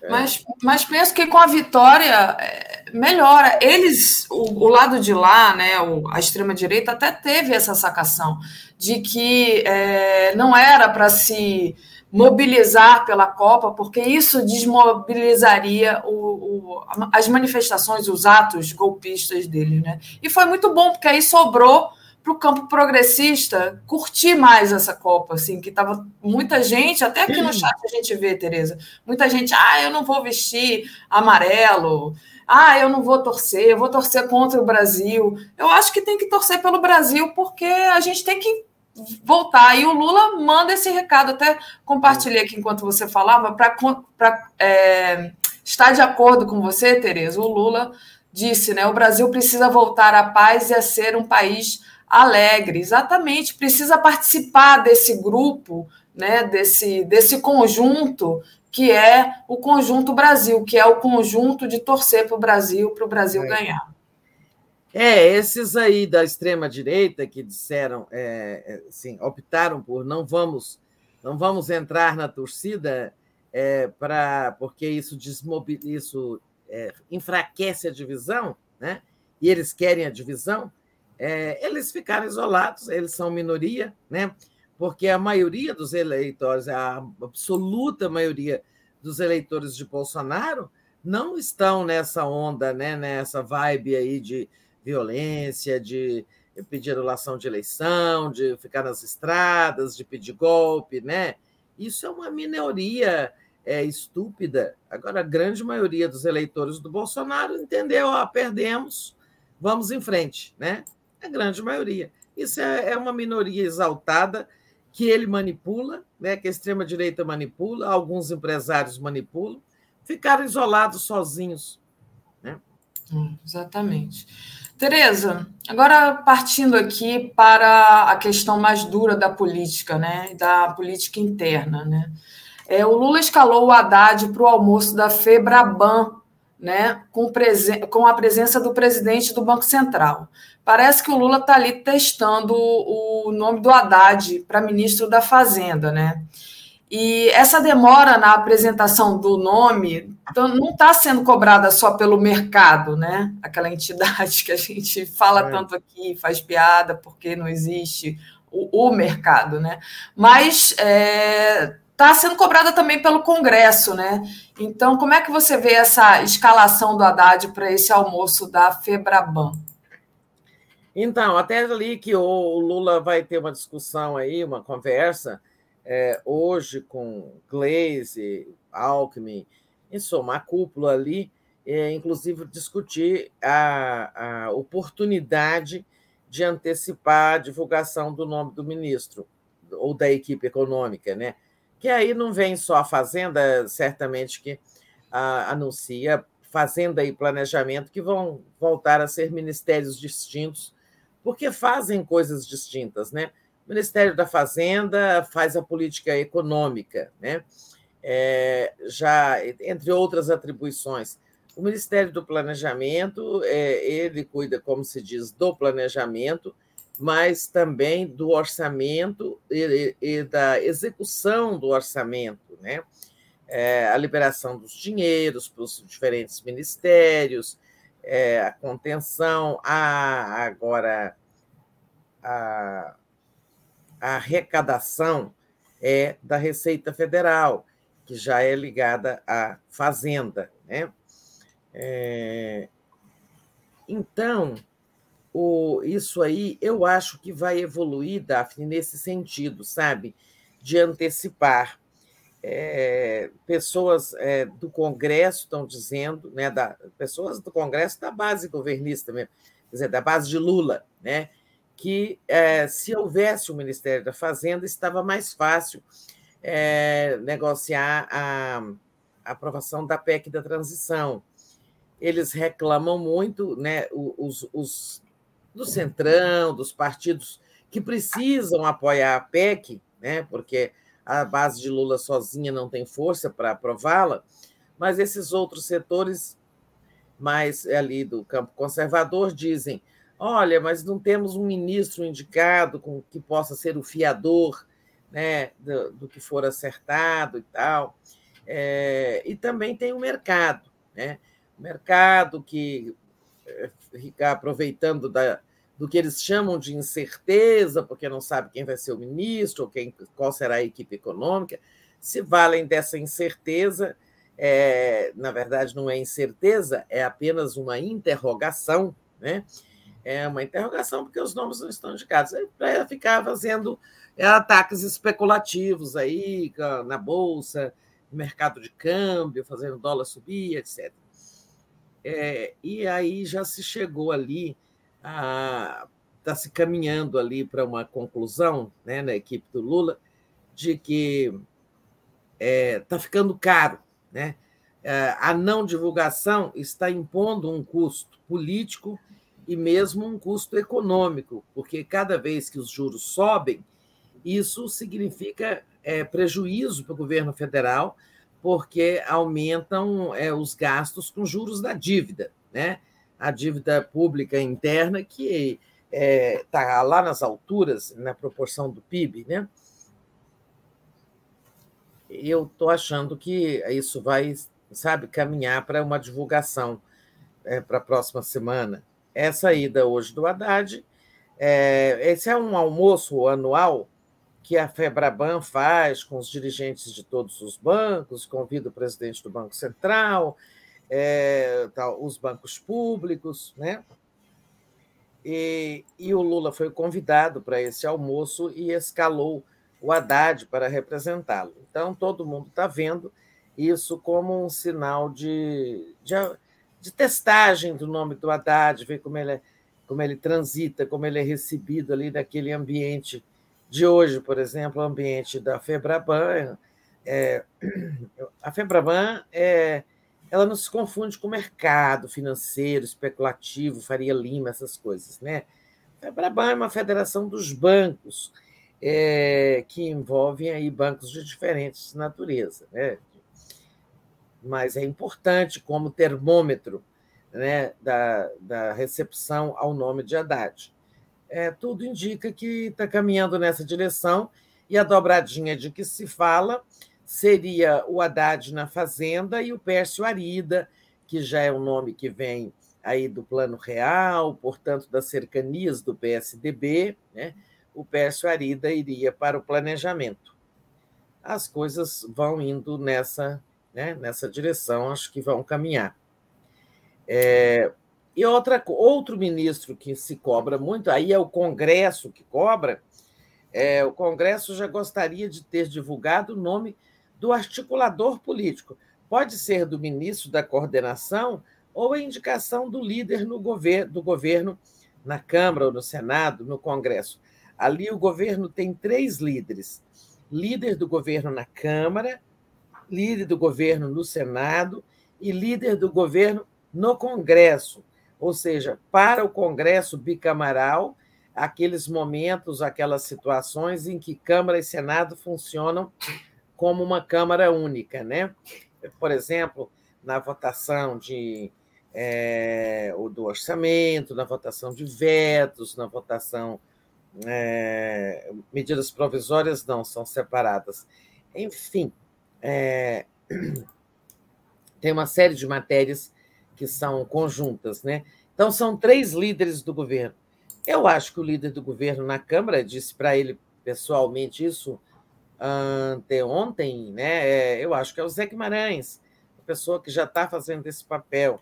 Então, o Congresso está cobrando muito a divulgação desse nome da articulação política, se não do ministro do Palácio, que será o coordenador político. É, aí cada governo faz como quer, né? O, geralmente o, é Casa Civil, né? o titular da Casa Civil mas às vezes é secretaria de governo, como hoje em dia no Bolsonaro a coordenação está na secretaria de governo. É, eu acho que isso também pode ser acelerado, sabe? Para que as coisas andem mais rápido, né? Essas, é, é, tem que tirar esse, acabar com esse impasse que está lá em torno da PEC da transição. Muito bom. Gente, vamos deixar o like e compartilhar essa live aí, para a gente aumentar o nosso alcance, por favor. Deixa eu agradecer aqui aos superchats. A Malu da Flon diz assim: uh, Irã meteu dois golaços contra Gales no último minuto da prorrogação. Viva a cultura persa! Parabéns ao meu, ao meu genro Ardalan. Viva Malu! Eu tenho uma grande amiga iraniana que eu que era minha companheira de, de, universidade lá no Canadá e ficou uma grande amiga. Realmente a cultura persa é riquíssima, é lindíssima. Eu adoro a cultura persa. Celso Del Neri. Bom dia para. Né? Cultura persa é o berço da civilização. Né? Exatamente, exatamente. É, é demais. Celso Del Neri, bom dia para todos. A diplomacia do Lula deve ocorrer até o dia 19 é, de dezembro, com o caneco na mão. Vamos recuperar nossa bandeira. Bom trabalho na transição, diz o Celso. E o Kaique Butler manda aqui um recado para você. T. Irei hoje à tarde no CCBB, após uma agenda no Congresso Nacional. Então, Kaique, que é uma figura simpática que eu conheci aqui, vai lá te conhecer, Tereza. Vamos lá. Deixa eu ver como é que eu faço com ele, tá? É, Para me marcar com ele. Você vai que horas no. É porque a gente fica ali fechado dentro das salas trabalhando, sabe, Kaique? É, você poderia. É, Te mandar um e-mail? Olha, fique ali pelo café que tem no térreo, tá? É, por volta de, de três e meia, eu, eu dou uma descida lá no café que fica no térreo do CCBB. Ah, ótimo. Então, ó, José, José e blusa aqui, ó, vou estar com essa mesma blusa. Agora, o negócio é a blusa, tá? Esses dias a, a, a Luciana Zero estava lá nesse café e foi lá e me reconheceu. é, foi lá falar comigo, a gente nunca tinha se encontrado pessoalmente. Conheci o Marcelo Zero, marido dela, que, porque ele trabalha no Congresso, na liderança do PT. Aí a Luciana foi lá, encontrou-me, achou-me e disse: Ah, foi por conta dessa blusa aqui. Não, essa é outra, né? Que eu, eu vi que era você, porque eu usava a blusa aqui no café, aqui no Bom Dia. Olha a Vera Bocaiúva aí. Bom dia, Verinha. Bom dia, Verinha. E agradecer ao José Iolito, que mandou aqui um super sticker de gatinho para gente. O Kaique disse que vai aparecer por lá a partir das 14 horas. Então, por volta das 15, né, Tereza, que você vai estar lá? É, às vezes às 14 também. É. Em suma, eu dou umas voltas ali pelo café, tá? O pessoal está reclamando que meu microfone é alto. É porque eu tô, eu estava com o microfone aqui perto, vou tentar não gritar. Às vezes eu me empolgo, principalmente quando é gol, eu me empolgo e dou um berro aqui, mas vou tentar é, não gritar. A Luciana Zero diz: também vou para o CCBB hoje, então vai ser uma festa do café. É, vamos nos ver lá no café. Gente, é, Tereza, deixa eu te perguntar uma outra coisa. É, a questão da PEC do Bolsa Família, né? Estava ali meio é, emperrada, digamos assim, né? Não com a velocidade que é, a gente estava esperando, mas o Lula vai examinar esse texto da PEC hoje e pode aceitar o gasto fora do teto por apenas dois anos para ver se desemperra, para acelerar a tramitação, não é isso? Isso. Aí, pessoal do CCBB, então, por volta de 14 horas é melhor a gente se encontrar. Quem estiver lá no, por lá, como o Kaique, a Luciana, lá no café, embaixo ali, tá? É, tá certo. É, essa questão aí da a PEC essa semana empacou mesmo, né? E aí, como ontem tinha jogo, como hoje é sexta-feira, né? É, congresso, os congressistas já estão longe em suas bases, é, tradição né, do Congresso trabalhar até quinta-feira. Sexta tem ali alguma atividade de manhã, uma comissão, ou no máximo alguma coisa, mas não tem sessão. Né? Então, é, empacou é, com resistências ao valor da PEC, é o valor né, é, que ficará fora do teto de gastos, 175 bilhões, para fazer frente ao Bolsa Família, o Bolsa Família com, cento, é, com 600 reais e 150 para cada criança de até seis anos. É, embora, como dizia ontem numa entrevista para nós a Tereza Campelo, que foi ministra do Desenvolvimento Social, dizia ela, ó, a Bolsa Família não vai se limitar, é, como no passado não se limitava, ao dinheiro. Né? Bolsa Família inclui luz para todos nas pessoas que moram em áreas no campo, ou mesmo ah, em periferias onde não há luz, né? inclui é, programa do gás, inclui programas de cisternas no Nordeste. Cisterna não é buraco no chão até achar água, né, gente? Cisternas, nessa linguagem contemporânea, são as casinhas de concreto impermeabilizadas e tal, é, que, coletam, que coletam água da chuva, tanto a água que cai do céu, como aquela que vai para os telhados e é canalizada para essas casinhas de concreto, tipo uma super caixa d'água, né? E aquilo recolhe ali, sabe, 20 mil metros cúbicos, que dá para o nordestino do, do semiárido atravessar a seca, né, até que chova de novo. Então, é, tem toda uma série de ações. Mas o que é está acontecendo lá? Muita gente não concordando com 175 bilhões, senador Tasso Gereissati, que até apoiou o Lula no segundo turno, mas propôs agora que sejam só 80 bilhões, senador Alessandro Vieira, do Cidadania, que até apoiou o Lula também, mas agora propondo 70 bilhões e tal. Então, resistência ao dinheiro e muita gente que quer é, a, que a PEC não estabeleça um gasto fora do teto por quatro anos. Alguns propõem dois anos, outros só o ano que vem, o primeiro ano do Lula. Isso significaria o quê? Bom, aí depois tem que aprovar outra PEC, incerteza quanto ao, ao programa. Como dizia a, a Tereza Campelo ontem, incerteza não é a do mercado, incerteza perigosa, grave, é das pessoas que precisam desses 600 reais e escutando essa discussão no Congresso, ficam assim, se perguntam: e será que em janeiro eu vou ter dinheiro para comer? Né? Isso é que é incerteza. É, então, é preciso acabar com essa incerteza social é, e, e, aprovar logo. Como tem muita, assim, está muito forte o movimento coluna do meio para que a, a excepcionalidade do teto de gastos seja por apenas dois anos, eu acho que o Lula tende a aceitar, é, desde que o dinheiro seja garantido integralmente. Ou seja, desde que não reduzam os 175 bi, é, o novo governo, o futuro governo, aceitaria que isso fosse por apenas dois anos. Por quê? Porque não fará diferença. Né? Quando se fica falando em quatro anos, está se partindo do, do suposto, do pressuposto de que o teto de gastos vai ficar aí ad eterno. Né? Então já se excepcionaliza logo por quatro anos, é, está partindo da ideia de que o teto de gastos vai continuar existindo. Mas, na verdade, o governo Lula.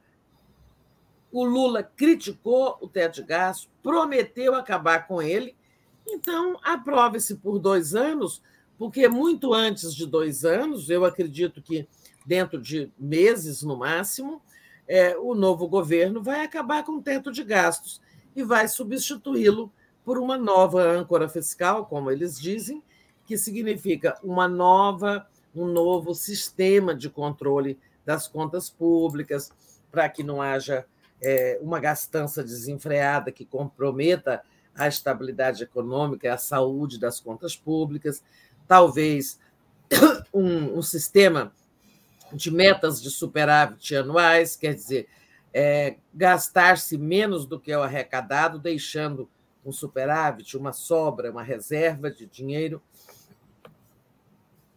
Talvez possa ser uma meta de gastar um percentual do PIB, né, que seja é, nunca maior do que o ano anterior. É aquilo que está dizendo, por exemplo, o Nelson Barbosa está dizendo. O Bolsonaro gastou 19% é, por cento do PIB esse ano. O gasto para o ano que vem, segundo o orçamento, está previsto em 17. Então, na verdade, não está havendo expansão do gasto, está havendo até uma retração. É, ele defende esse, esse tipo de âncora, né? É isso que o governo tem que fazer. Aceita os dois anos, né? a meu ver, não faz mal nenhum aceitar os dois anos, porque esse teto não vai durar dois anos. Né? Entendi. Tereza, só dando uma explicação aqui, que não tem nada a ver com isso que você estava falando, mas que para a gente não ficar sem explicação. O Reino Unido é composto por quatro territórios: Inglaterra, País de Gales, Escócia e Irlanda do, do, Norte. Isso a gente já sabia. Mas a FIFA, a organização que coordena o futebol mundial e a Copa do Mundo, permite que as nações compitam de forma separada. Essa configuração não, não tinha ficado visível nas últimas competições, porque eu acho que o País de Gales né, não se classificava. É. E agora, então, que nos causou essa é, surpresa, surpresa. Né? Era só para dar essa. essa ah, tá. É, pois é, eu nunca tinha visto, sempre via Grã-Bretanha, né? É. Mas eu nunca não me lembro de ver a Escócia, de ver países de Gales é, tendo suas próprias seleções, né? Uhum. É, enfim, já os países que são membros da Comunidade das Nações, liderada pelo Reino Unido, né? Tipo Canadá, Austrália, esses sempre competiram separadamente. Né? Exato.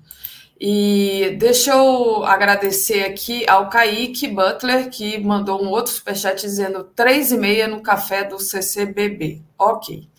Então. Pois é, eu, eu vou lá três e meia, Kaique, mas aí eu vou estar em reunião é, só vou te dar um beijo, tá? Porque eu não posso ficar muito tempo fora da reunião, tá? Tô lá Era melhor chegar mais cedo, né? Se ele pudesse Por isso que eu estou falando, um cafezinho às 14 horas eu consigo e não estarei correndo, porque a reunião ainda não terá começado, a reunião da tarde. Agora, três e meia, eu posso só dar um pulinho lá, tá? Tá, então, Kaique, se, se vira aí para chegar mais cedo, para dar um, um, é. um, uma conversadinha mais longa. Pode dar um alô, mas aí eu tenho que voltar a subir para a reunião. A Lia Ribeiro mandou aqui um super sticker para gente. Obrigada, Lia. Beijo para você. Aliás, que foto bonita da Lia. E, Tereza, é, já em relação à interlocução com os militares, né? Teve avanço é, do Lula em relação a isso? É, parece que o Lula vai bater esse martelo hoje, tá? É, quer dizer, bater o martelo sobre o quê? Sobre os nomes, em relação aos nomes que vão compor o GT da transição é, de defesa e inteligência, quer dizer, Ministério da Defesa e, e as três armas, né? e também a área de inteligência, quer dizer, a BIM, né?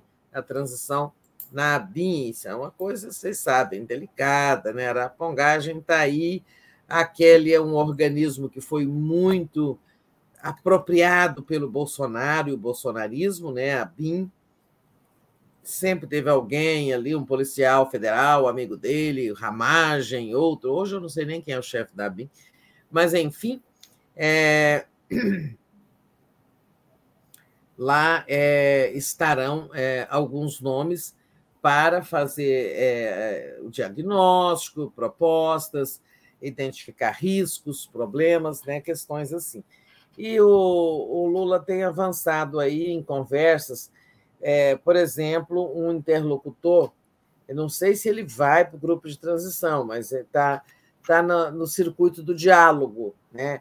no sentido de ajudar a estabelecer, fazer essa ponte, né, o general Fernando Azevedo. Ele é aquele general que foi assessor do Toffoli no Supremo, né? Depois ele se tornou, é, tornou-se é, ministro da Defesa do Bolsonaro, foi o primeiro ministro da Defesa do Bolsonaro, e depois ele é, foi demitido pelo Bolsonaro foi demitido. Só um minutinho, gente, deixa eu desligar um telefone aqui. Gente, enquanto isso, estou mandando aqui um abraço para o Abel Souza. Tereza e Daphne, bom dia. Abraço de Manhuaçu, interior de Minas. Incrível como todos almejam conhecer vocês. Beijo, Abel. Um dia quero te conhecer também. Manhuaçu, lá interior de Minas, de onde fala o Abel. Tereza. Então, é, eu dizia, o general Fernando Azevedo depois foi ministro da, da, da, da, Defesa do Bolsonaro, foi demitido pelo Bolsonaro em março do ano, ano passado, juntamente com os três comandantes militares, né, Marinha, Exército Aeronáutica, é, e depois ele foi convidado para ser diretor-geral do TSE durante nesse, nesse gestão atual, é, seria na gestão do Faquin, que já se encerrou, e, e na gestão do Alexandre de Moraes.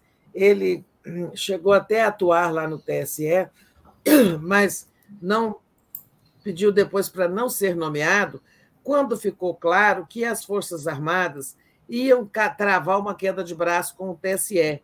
E ele, como integrante das Forças Armadas, não se sentia à vontade de ter que estar ali, digamos, brigando, entre aspas, com seus pares militares, com o Braga Neto, depois com o Paulo Sérgio, o general Paulo Sérgio, atual ministro da Defesa, né? Nessa querela toda de fiscalizar eleições, fazer operação paralela, tudo isso que os militares fizeram, questionando as urnas eletrônicas, e ele não se sentiu bem né, de estar lá como diretor-geral do TSE, digamos, é, travando aí queda de braço com a instituição da qual ele é originário, o Exército. Né? Mas agora o general está aí é, colaborando de alguma forma. Outro também é o general Pujol, aquele que foi, era ministro, era comandante do Exército. É, no início da, pandem da pandemia, ele teve posturas muito corretas, né, ali de, dentro do Exército, de usar máscara, vacinação, irritando o Bolsonaro. Teve aquela cena que vocês se lembram que o Bolsonaro foi a uma cerimônia militar e ele deu a mão né, para o general Pujol, o general Pujol deu o cotovelo, ensinando ao presidente da República que não era né, hora de cumprimentos manuais, quando se estava evitando a transmissão do vírus. E depois ele foi demitido pelo Bolsonaro. Né? Naquela época da demissão, o, então ministro da Defesa, o Fernando Azevedo, soltou uma nota dizendo que as Forças Armadas tinham seu papel constitucional e não eram organizações de governo e sim de Estado. Né? É, foi uma nota muito correta, e que na, nas entrelinhas dizia o seguinte: não estamos aqui para servir ao Bolsonaro é, entrando na discussão eleitoral, que não é nosso papel. Né? Por isso foram demitidos. Então, tipo assim, o, o Fernando Azevedo e o Pujol estão ajudando ali, são alguns dos, dos que têm interlocução. É, por exemplo, ex-ministro da Defesa Nelson Jobim, ex-ministro da Defesa Celso Amorim, é, Mercadante é filho de general, um general que já faleceu. Essas pessoas todas, nos, nas últimas horas, trabalharam muito para compor um grupo da defesa que deve, pode ser anunciado, deve não, pode ser anunciado hoje. E eles perguntam qual a importância desse grupo? Importantíssimo, porque é o único que não está composto para iniciar esse diálogo com os comandantes atuais, os dirigentes atuais do governo Bolsonaro. E o que, que, que o GT de transição primeiro faz? Um diagnóstico do setor. Né? Então, fazer um diagnóstico ali das Forças Armadas, do Ministério da Defesa, é, quais são as necessidades, como é que está o orçamento, quais são as demandas, é, etc., de mapear isso é, e também apresentar propostas. E no caso dos militares, muito especificamente, ter um diálogo né, com vistas à preservação da democracia, a garantia da posse do Lula, que tem muita gente conspirando, né, tem movimentos golpistas nas portas dos quartéis que estão sendo aturados em nome da liberdade de expressão, mas, na verdade, isso não é liberdade de expressão, isso é liber... eles estão tendo liberdade de agressão à democracia. É isso que os atuais, que o atual comandante do Exército está, permi... está garantindo a eles. Liberdade para pedir golpe, para pedir que o eleito não tome posse. Né? Isso não é liberdade de expressão.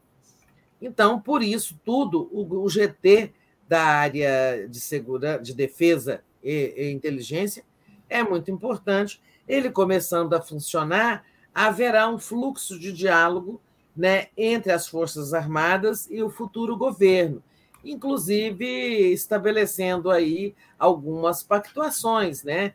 Por exemplo, que não se ature mais esse tipo de manifestação na porta dos quartéis. Isso viola a Constituição. Né? É, é, eu acho que isso deve sair hoje, sabe? É o último grupo de transição, é, mas é importante não só para o GT funcionar, mas também para ter essa ponte aí. Aí eles até já veio da área militar informação de que não, logo que o Lula indicar os novos comandantes das Forças Armadas, nós vamos dar posse para eles já em dezembro, antes mesmo do Lula tomar posse. Eu acho que essa era uma medida boa, hein? se os militares fizerem isso, o Lula tomar posse, sabendo que o comandante do Exército, o comandante da Marinha e da Aeronáutica são pessoas leais a ele, nomeadas por ele, e que vão, é, digamos, não estarão participando, né, não participariam de nenhuma conspiração, qualquer coisa assim. É, não que eu ache que vai haver, mas é bom tomar posse sabendo que você tem na retaguarda comandantes das Forças Armadas indicados por você mesmo, né? No caso, ele. É verdade. Melhor. É isso, Tereza. É, Tereza, deixa eu trazer aqui um, outra questão para você, né? A Tereza Campelo, é, que é do Grupo Técnico de Transição na Área Social, disse em entrevista ao Boa Noite 247 que o governo terá que consertar o cadastro único do Bolsa Família, que foi muito bagunçado pelo atual governo. Aliás, o atual governo bagunçou tudo, né? Acabou com tudo. Estava vendo a questão também das vacinas, negócio aterrorizante. Mas essa questão do cadastro único é muito importante, né? Até para poder fazer chegar o dinheiro a, nas mãos de quem precisa desse dinheiro, né? Como é que é essa situação, Teresa? É isso. É, o cadastro único foi uma, né, uma construção que nem foi assim da noite para o dia, né? Foi ao longo dos governos Lula, foi ali é, evoluindo para uma, ser uma ferramenta importante de mapeamento da pobreza no Brasil, não só para dar o Bolsa Família, né? Ele foi criado por Bolsa Família, mas para você ter um mapeamento ali. Essas filhas, essas famílias têm quantos filhos, né? A maioria dessas famílias está em que região, em que estado do Brasil? É, tem uma série de informações sociais que estão no cadastro único, né? E que numa certa situação você pode se valer delas para fazer política pública, né? Ou para tomar medidas e tal.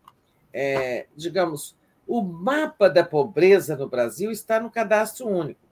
Por isso, seus dados tinham que ser bastante confiáveis, checados, o cadastro elaborado com critérios e tal.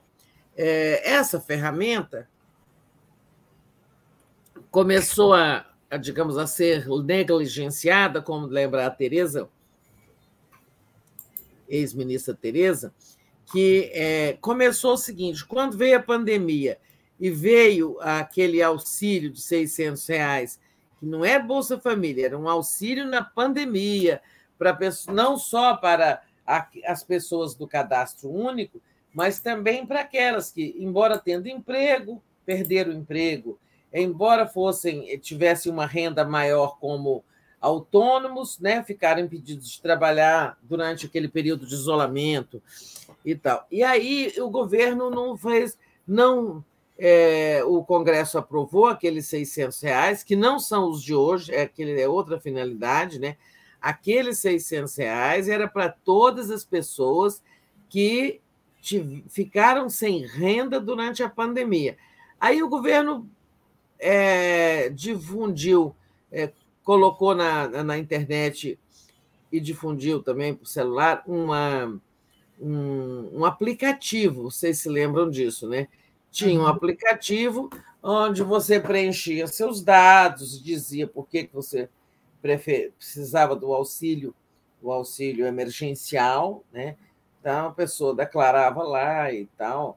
E, e, e, ali não tinha que ser algo muito rígido mesmo, porque não havia tanto tempo durante aquela emergência social para você checar todo, todas as informações, ver se todo mundo que estava pedindo teve muito problema né? teve até empresário recebendo auxílio, muita gente que tem emprego, que tem renda, é, que se cadastrou indevidamente, teve militares, tem uma série de problemas, mas ali era uma emergência, então era mais razoável.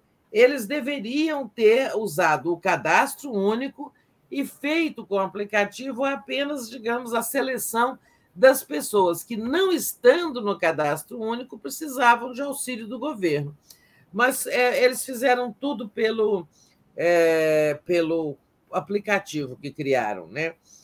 É, depois passou-se um tempo sem auxílio, né? Depois, aí o Bolsonaro resolveu criar o auxílio não emergencial, ele resolveu criar o Auxílio Brasil, né? que seria um Bolsa Família mais turbinado, que foi o de 400 reais. E aí eles começaram a cruzar dados daquele cadastro é, emergencial né, do, do, aplicativo, com dados misturando com, com o Bolsa, com o cadastro único. E, em suma, o cadastro único hoje não é confiável. O que, que a gente escuta? O que, que a gente escuta muito na rua, né? Eu escuto muito isso em comunidades pobres, é que tem, olha, aqui nessa cidade tal, tem muita gente que não precisa recebendo e tem gente que precisa e que não consegue receber. Isso é o que a gente mais ouve, né? Em relação ao atual Auxílio Brasil. Então, a Tereza está dizendo isso. Precisamos restaurar né, é, o, o cadastro único, restaurar a confiabilidade nele, passar um pente fino aí quem é que está recebendo, mas tudo isso tem que ser feito lá no segundo momento, janeiro tem que pagar para todo mundo, né? E com muito cuidado e recompondo o cadastro, porque também você não pode partir do pressuposto de que as pessoas estão mentindo, né? Estão, e, e tirando o benefício delas, é preciso checar bem as informações e tal. Mas tem coisas, muitas coisas erradas. No documento do TCU, por exemplo, aquele, aquela radiografia que o TCU fez de vários órgãos, pessoa um número altíssimo de militares, que eu até tinha notado aqui ontem, durante a entrevista dela, nossa, é um número enorme. 79 mil, não é isso? 79 mil, parece que é isso. Né? É, e também ela é 79 mil militares, e olha só, um crescimento absurdo. Ela mostrou um gráfico é, em que a linha vai assim, depois faz assim, né? É, das pessoas que vivem sozinhas. De repente, no Brasil, todo mundo, um monte de gente resolveu morar sozinha, sabe? Esse, é, esse, essas pessoas que declaram lá que precisam, que são pobres, que não, tá, não tem emprego, nada, mas mora sozinha. Por quê? Porque o benefício era por família, né? É, do Bolsa Família. Depois, o Bolsonaro, com interesse eleitoral, veio, transformou em benefício por pessoa. Claro, cada pessoa é um voto, né? Se você dá o benefício por família, né? Mesmo que a família tenha cinco eleitores, mas é um benefício só. E ele queria, é, a gente sabe, o objetivo dele era eleitoreiro. Então, o número de pessoas, o número de inscritos que se declaram é, morar, que declaram morar sozinhos cresceu estupidamente, se não me engano, 3 mil por cento, não me lembro o número, mas assim, cresceu enormemente, é, indicando que, que as pessoas, né, é, digamos, alguém cuja família já está no programa social, mas está em nome da mulher. Né? Aí ele vai lá, se inscreve também com outro endereço, diz que mora sozinho recebe em dobro. Né? Isso está havendo muito. E isso precisa ser corrigido, que não é justo, não é certo. Né? É preciso é, distribuir o recurso de forma igual para todas as famílias, todos terem direito ao mesmo valor, exceto a variação pelo número de crianças a pessoa tiver uma criança, 150 reais de adicional, se tiver duas, 300 reais. Né? Mas aí é razoável, porque cada filho tem uma despesa, é o leite que se vai comprar, é a forma de levar essa criança para a escola, saúde, alimentá-la, vesti-la, calçá-la, né? Ontem é impressionante a pobreza, né? Que, que as pessoas passando fome. Ontem eu estava na comemoração aqui da Copa, num bar. É, seis pessoas, eu contei, seis pessoas me pediram dinheiro para comer. Né? Num curto espaço de tempo. Num, né? num espaço de tempo assim de menos de uma hora e meia, porque eu não fiquei muito, porque eu bom, tinha que trabalhar hoje, não, só fui ali dar uma socializada. Aí é impressionante. Uma, eu paguei um, um, uma comida para um, uma moça e teve uma criança também, um outro rapaz aí foi meu cunhado, que a gente foi dividindo assim na mesa, né? Para atender a todos, mas é impressionante, as pessoas é passam realmente com fome. É, e, pois é, é aí, é aqui, é do Nordeste, é para todo lado, é. é a mesma coisa. Você não pode, assim, você sentou num café, é, vão aparecer as pessoas e aqui em Brasília tem um costume, é, assim, quase sempre no Natal, famílias pobres, mas do interior, daqui das, da região aqui do Planalto Central, mas de outras cidades, eles vêm para Brasília montar umas lonas que eles ganham, sabe? As pessoas passam lá, dão roupa usada, calçados, coisa e tal. Só que esse ano, mas o que tem de lona preta nos gramados, sabe? É, imagino, Tereza, está muito triste, né? Esse cenário de pobreza, de fome, de miséria do Brasil. Tereza, é, falando sobre a sanha golpista do PL, né? O PP e o republicano se desvinculam do PL, né? Que está isolado nessa questão do questionamento das urnas. Isso aí, queria que a sua avaliação já foi resultado do daquela dura que deu o nosso ministro Alexandre de Moraes, ou já era alguma coisa que vinha anteriormente? Não, assim, é, é, aconteceu em cima da decisão do ministro, é, mas é, significa também que a base bolsonarista está trincada, a base bolsonarista está rachando. Por quê? PL, PP e republicanos formam a coligação é, pela qual o Bolsonaro foi candidato à reeleição. Né? Aí o PL foi sozinho no PTSE e apresentou aquela petição de excluir do resultado da eleição um número X de urnas que teriam problemas e tal. É, o ministro Alexandre pediu, em pouco, assim, rapidamente, ele decidiu que, se quisessem que aquela, aquela petição fosse examinada, apresentassem também, incluíssem o primeiro turno, porque estavam pedindo só para o segundo, né, que tinha Lula e Bolsonaro na disputa, e alguns governos estaduais. Não, é, primeiro turno não teve problema, ou seja, as mesmas urnas que eles questionam só deram problema na eleição presidencial no segundo turno o Alexandre disse, incluam o primeiro. Né? Aí eles não incluíram. É, o, o, Alexandre decidiu que isso era uma litigância de má-fé, né? quando você vai na justiça sabendo que a sua denúncia é infundada apenas para criar confusão. Então, é, a coligação foi acusada de litigância de má-fé e condenada a pagar uma multa de 22,9 milhões. Tá? Bom, então os 22,9 milhões terão que sair da coligação, terão que sair dos três partidos, né? Aí o, P, o, PE, o PEP e o Republicanos foram ao tribunal, dizeram é, ontem que eles não foram consultados, eles não participaram dessa ação do Valdemar, eles não assinaram petição nenhuma é, iniciada, é, organizada pelo Valdemar Costa Neto, presidente do PL, e então que eles fiquem de fora, eles não têm que pagar multa nenhuma. E eu acho até que estão certos, sim, se não, não tem responsabilidade na produção do fato que gerou a multa, a multa fique só para o PL. Né? Mas isso é um significado, tem um significado político também, né? que esses três aí estão, não estão mais juntos como antigamente, como estavam né, para ser a coligação do Bolsonaro. PP do, do Lira já está conversando com o governo futuro, muita gente do PP vai apoiar o Lula. É, e, e, aí teve esse divórcio, né?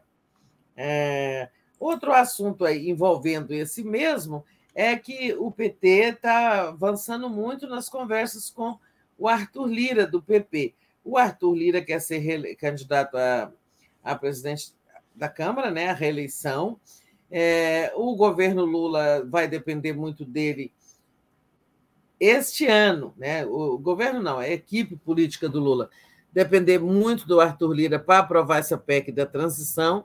O Arthur Lira está se valendo disso, né, para arrancar apoio, senão ele já conseguiu do Lula a promessa de que o PT não vai ter candidato, nem, vai, nem o Palácio vai se meter na eleição da, da Câmara, que será em fevereiro. Né? é, mais ou menos assim, o Lula já deu um sinal, não vamos nos meter. Né? Trabalhe aí para você ser eleito. Ele já tem uns 300 votos, está é, tá conversando ali com o PT, que realmente vai. É, parece que ele quer mais do que só, não só a neutralidade do PT e do futuro governo, ele quer apoio. Né? É, o PT quer a CCJ, né? Então, em nome desta, desta postura é, que não quer dizer, não atrapalhar a reeleição do Lira, né? É, o Lira não garantiu é, a CCJ. O, o PT pediu a presidência da CCJ, Comissão de Constituição e Justiça, muito importante na Câmara e no Senado também, porque é, é, é o crivo né, de qualquer emenda, projeto de lei tem que passar pela CCJ para ela dizer se aquela proposição legislativa é constitucional. Né? Mas o PL, o Lira tentou ali, disse que prometeu, mas não, não conseguiu. Não, não, isso teria que, digamos, é, levar a um compromisso, e se exigiria o compromisso de todos os partidos da direita de que eles não iam disputar a CCJ com o PT mas o PL já avisou que vai lançar candidato. Então, o PT vai ter que disputar a presidência da Comissão de Justiça com o, o PL do Bolsonaro. O Lira Dizem que até tentou, mas o PL do Bolsonaro, que tem 22 milhões a pagar agora por litigância de má-fé, é, vai também atrapalhar o jogo ali, disputando a presidência da CCJ. Mas tudo avança no sentido da reeleição do Lira, ele já tem muito voto, sabe? O PT não, não pode prescindir, nesse momento, do apoio dele, é, e ele vai se eleger, assim, todos que, sabe, acho que a gente sempre criticou o Lira, muito veementemente. A Daphne, inclusive, tem uma sede particular, porque ela vem lá, andou lá pelas Alagoas, né, onde ele é deputado. É, a do Lira é impressionante lá. Ganas, eu tenho minhas ganas nele, por tudo que ele fez, sobretudo por sentar em cima dos pedidos de impeachment. É, agora, a verdade é a seguinte: que, dada a correlação de forças na Câmara, onde a esquerda tem 135 votos, se não for o Lira, pode ser alguém da direita pior que o Lira. Tá?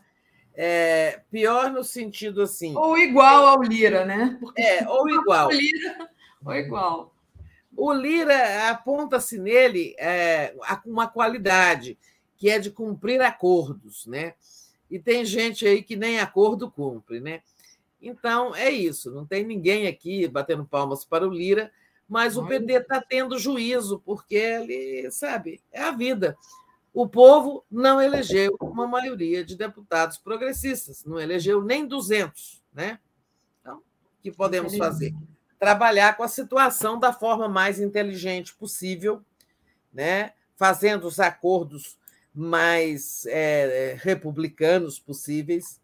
Né? Isso a briga agora não vale a pena para o PT, resumindo, né? É, é, é uma briga para perder e talvez ver até outro sentado na cadeira. Exatamente. Tereza, você ainda tem um tempinho ou tem que ser pior? Temos aqui cinco minutos. Tem algum assunto? Então, queria trazer para você um assunto que está na nossa home, que eu achei bem interessante, que é esse aqui, olha. Não sei como é que foi nas outras, porque só vi pela televisão, essa estarei aí.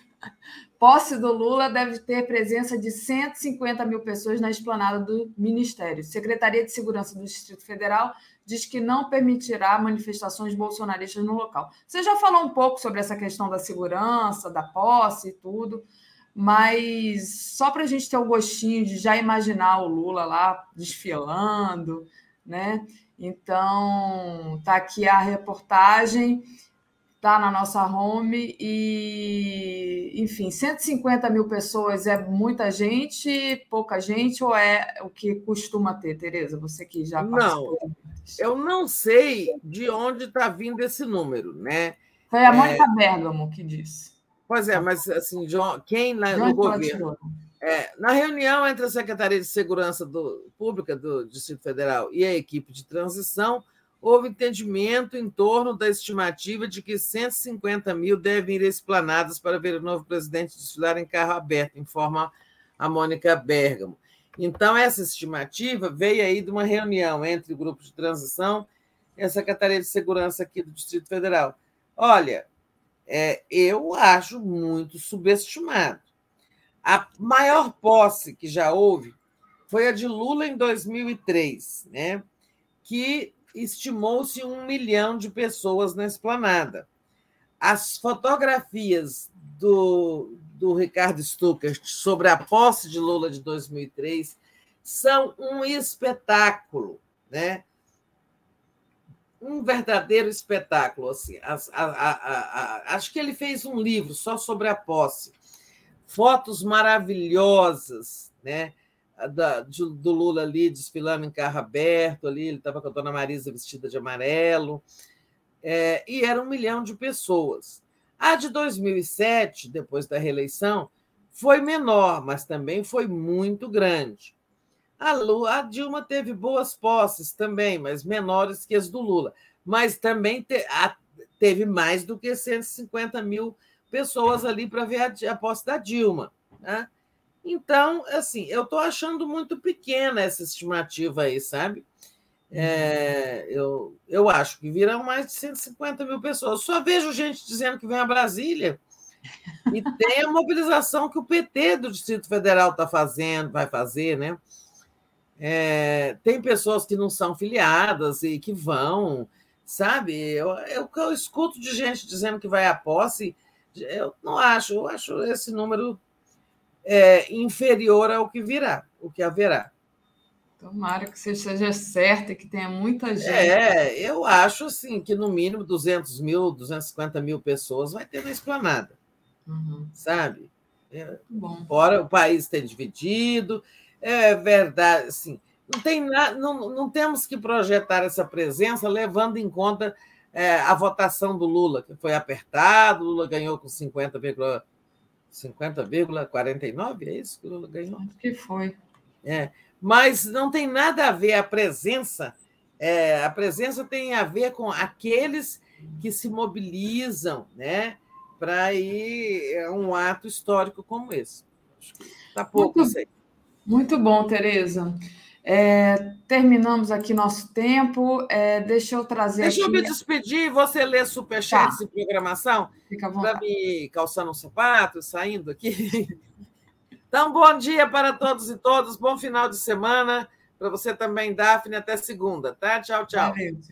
Valeu, tchau. Bom, gente, só lendo aqui a nossa programação de hoje. Às 10 horas a gente tem agora veias abertas, golpistas tentam paralisar América do Sul. Giro das 11, golpismo, delinquência e urnas, questões jurídicas e tecnológicas. 13 horas tem o programa de travesti, porque parte da população ainda segue em um mundo paralelo com a minha amiga Sara York. Beijo, Sara, saudade de você. 14 horas tem o Tríptico 247. 15 horas, delegado Alexandre Saraiva, as polícias têm que ser de Estado e não de governo. 16 horas, Léo Quadrado. É, 16 horas também tem a segunda tela da 247 na Copa, Inglaterra e Estados Unidos. Aí vai estar o Brian e a Natália. 17 horas, a Semana no Mundo, luta anti-imperialismo, no mundo multipolar. 18 horas tem os destaques da semana com a Camila França. Às 18h30 tem o Boa Noite 247. Às 21 horas tem de novo 247 na Copa, análise dos jogos no dia 6. 22 horas o dia em 20 minutos. 23 horas a live do Conde. Com isso, gente, vou terminando aqui. Deixa eu agradecer ao Superchat do José Roberto Noleto, Brian Mir, cidadão do mundo, um grande brasileiro. Obrigada, José Norberto. Por favor, vocês deixem um like aí e compartilhem essa live. Vou aproveitar e agradecer os últimos superchats que ficaram aqui pendentes. É, tem o um superchat do Marcelo Darana. Melhor que gols de ontem, só o fiteiro não ter conseguido comemorar com Arminha. Exatamente. E é isso, gente. Então, vou finalizando aqui a nossa transmissão. Vão lá assistir o Veias Abertas. Valeu, pessoal. Obrigada. Bom dia para vocês e bom final de semana.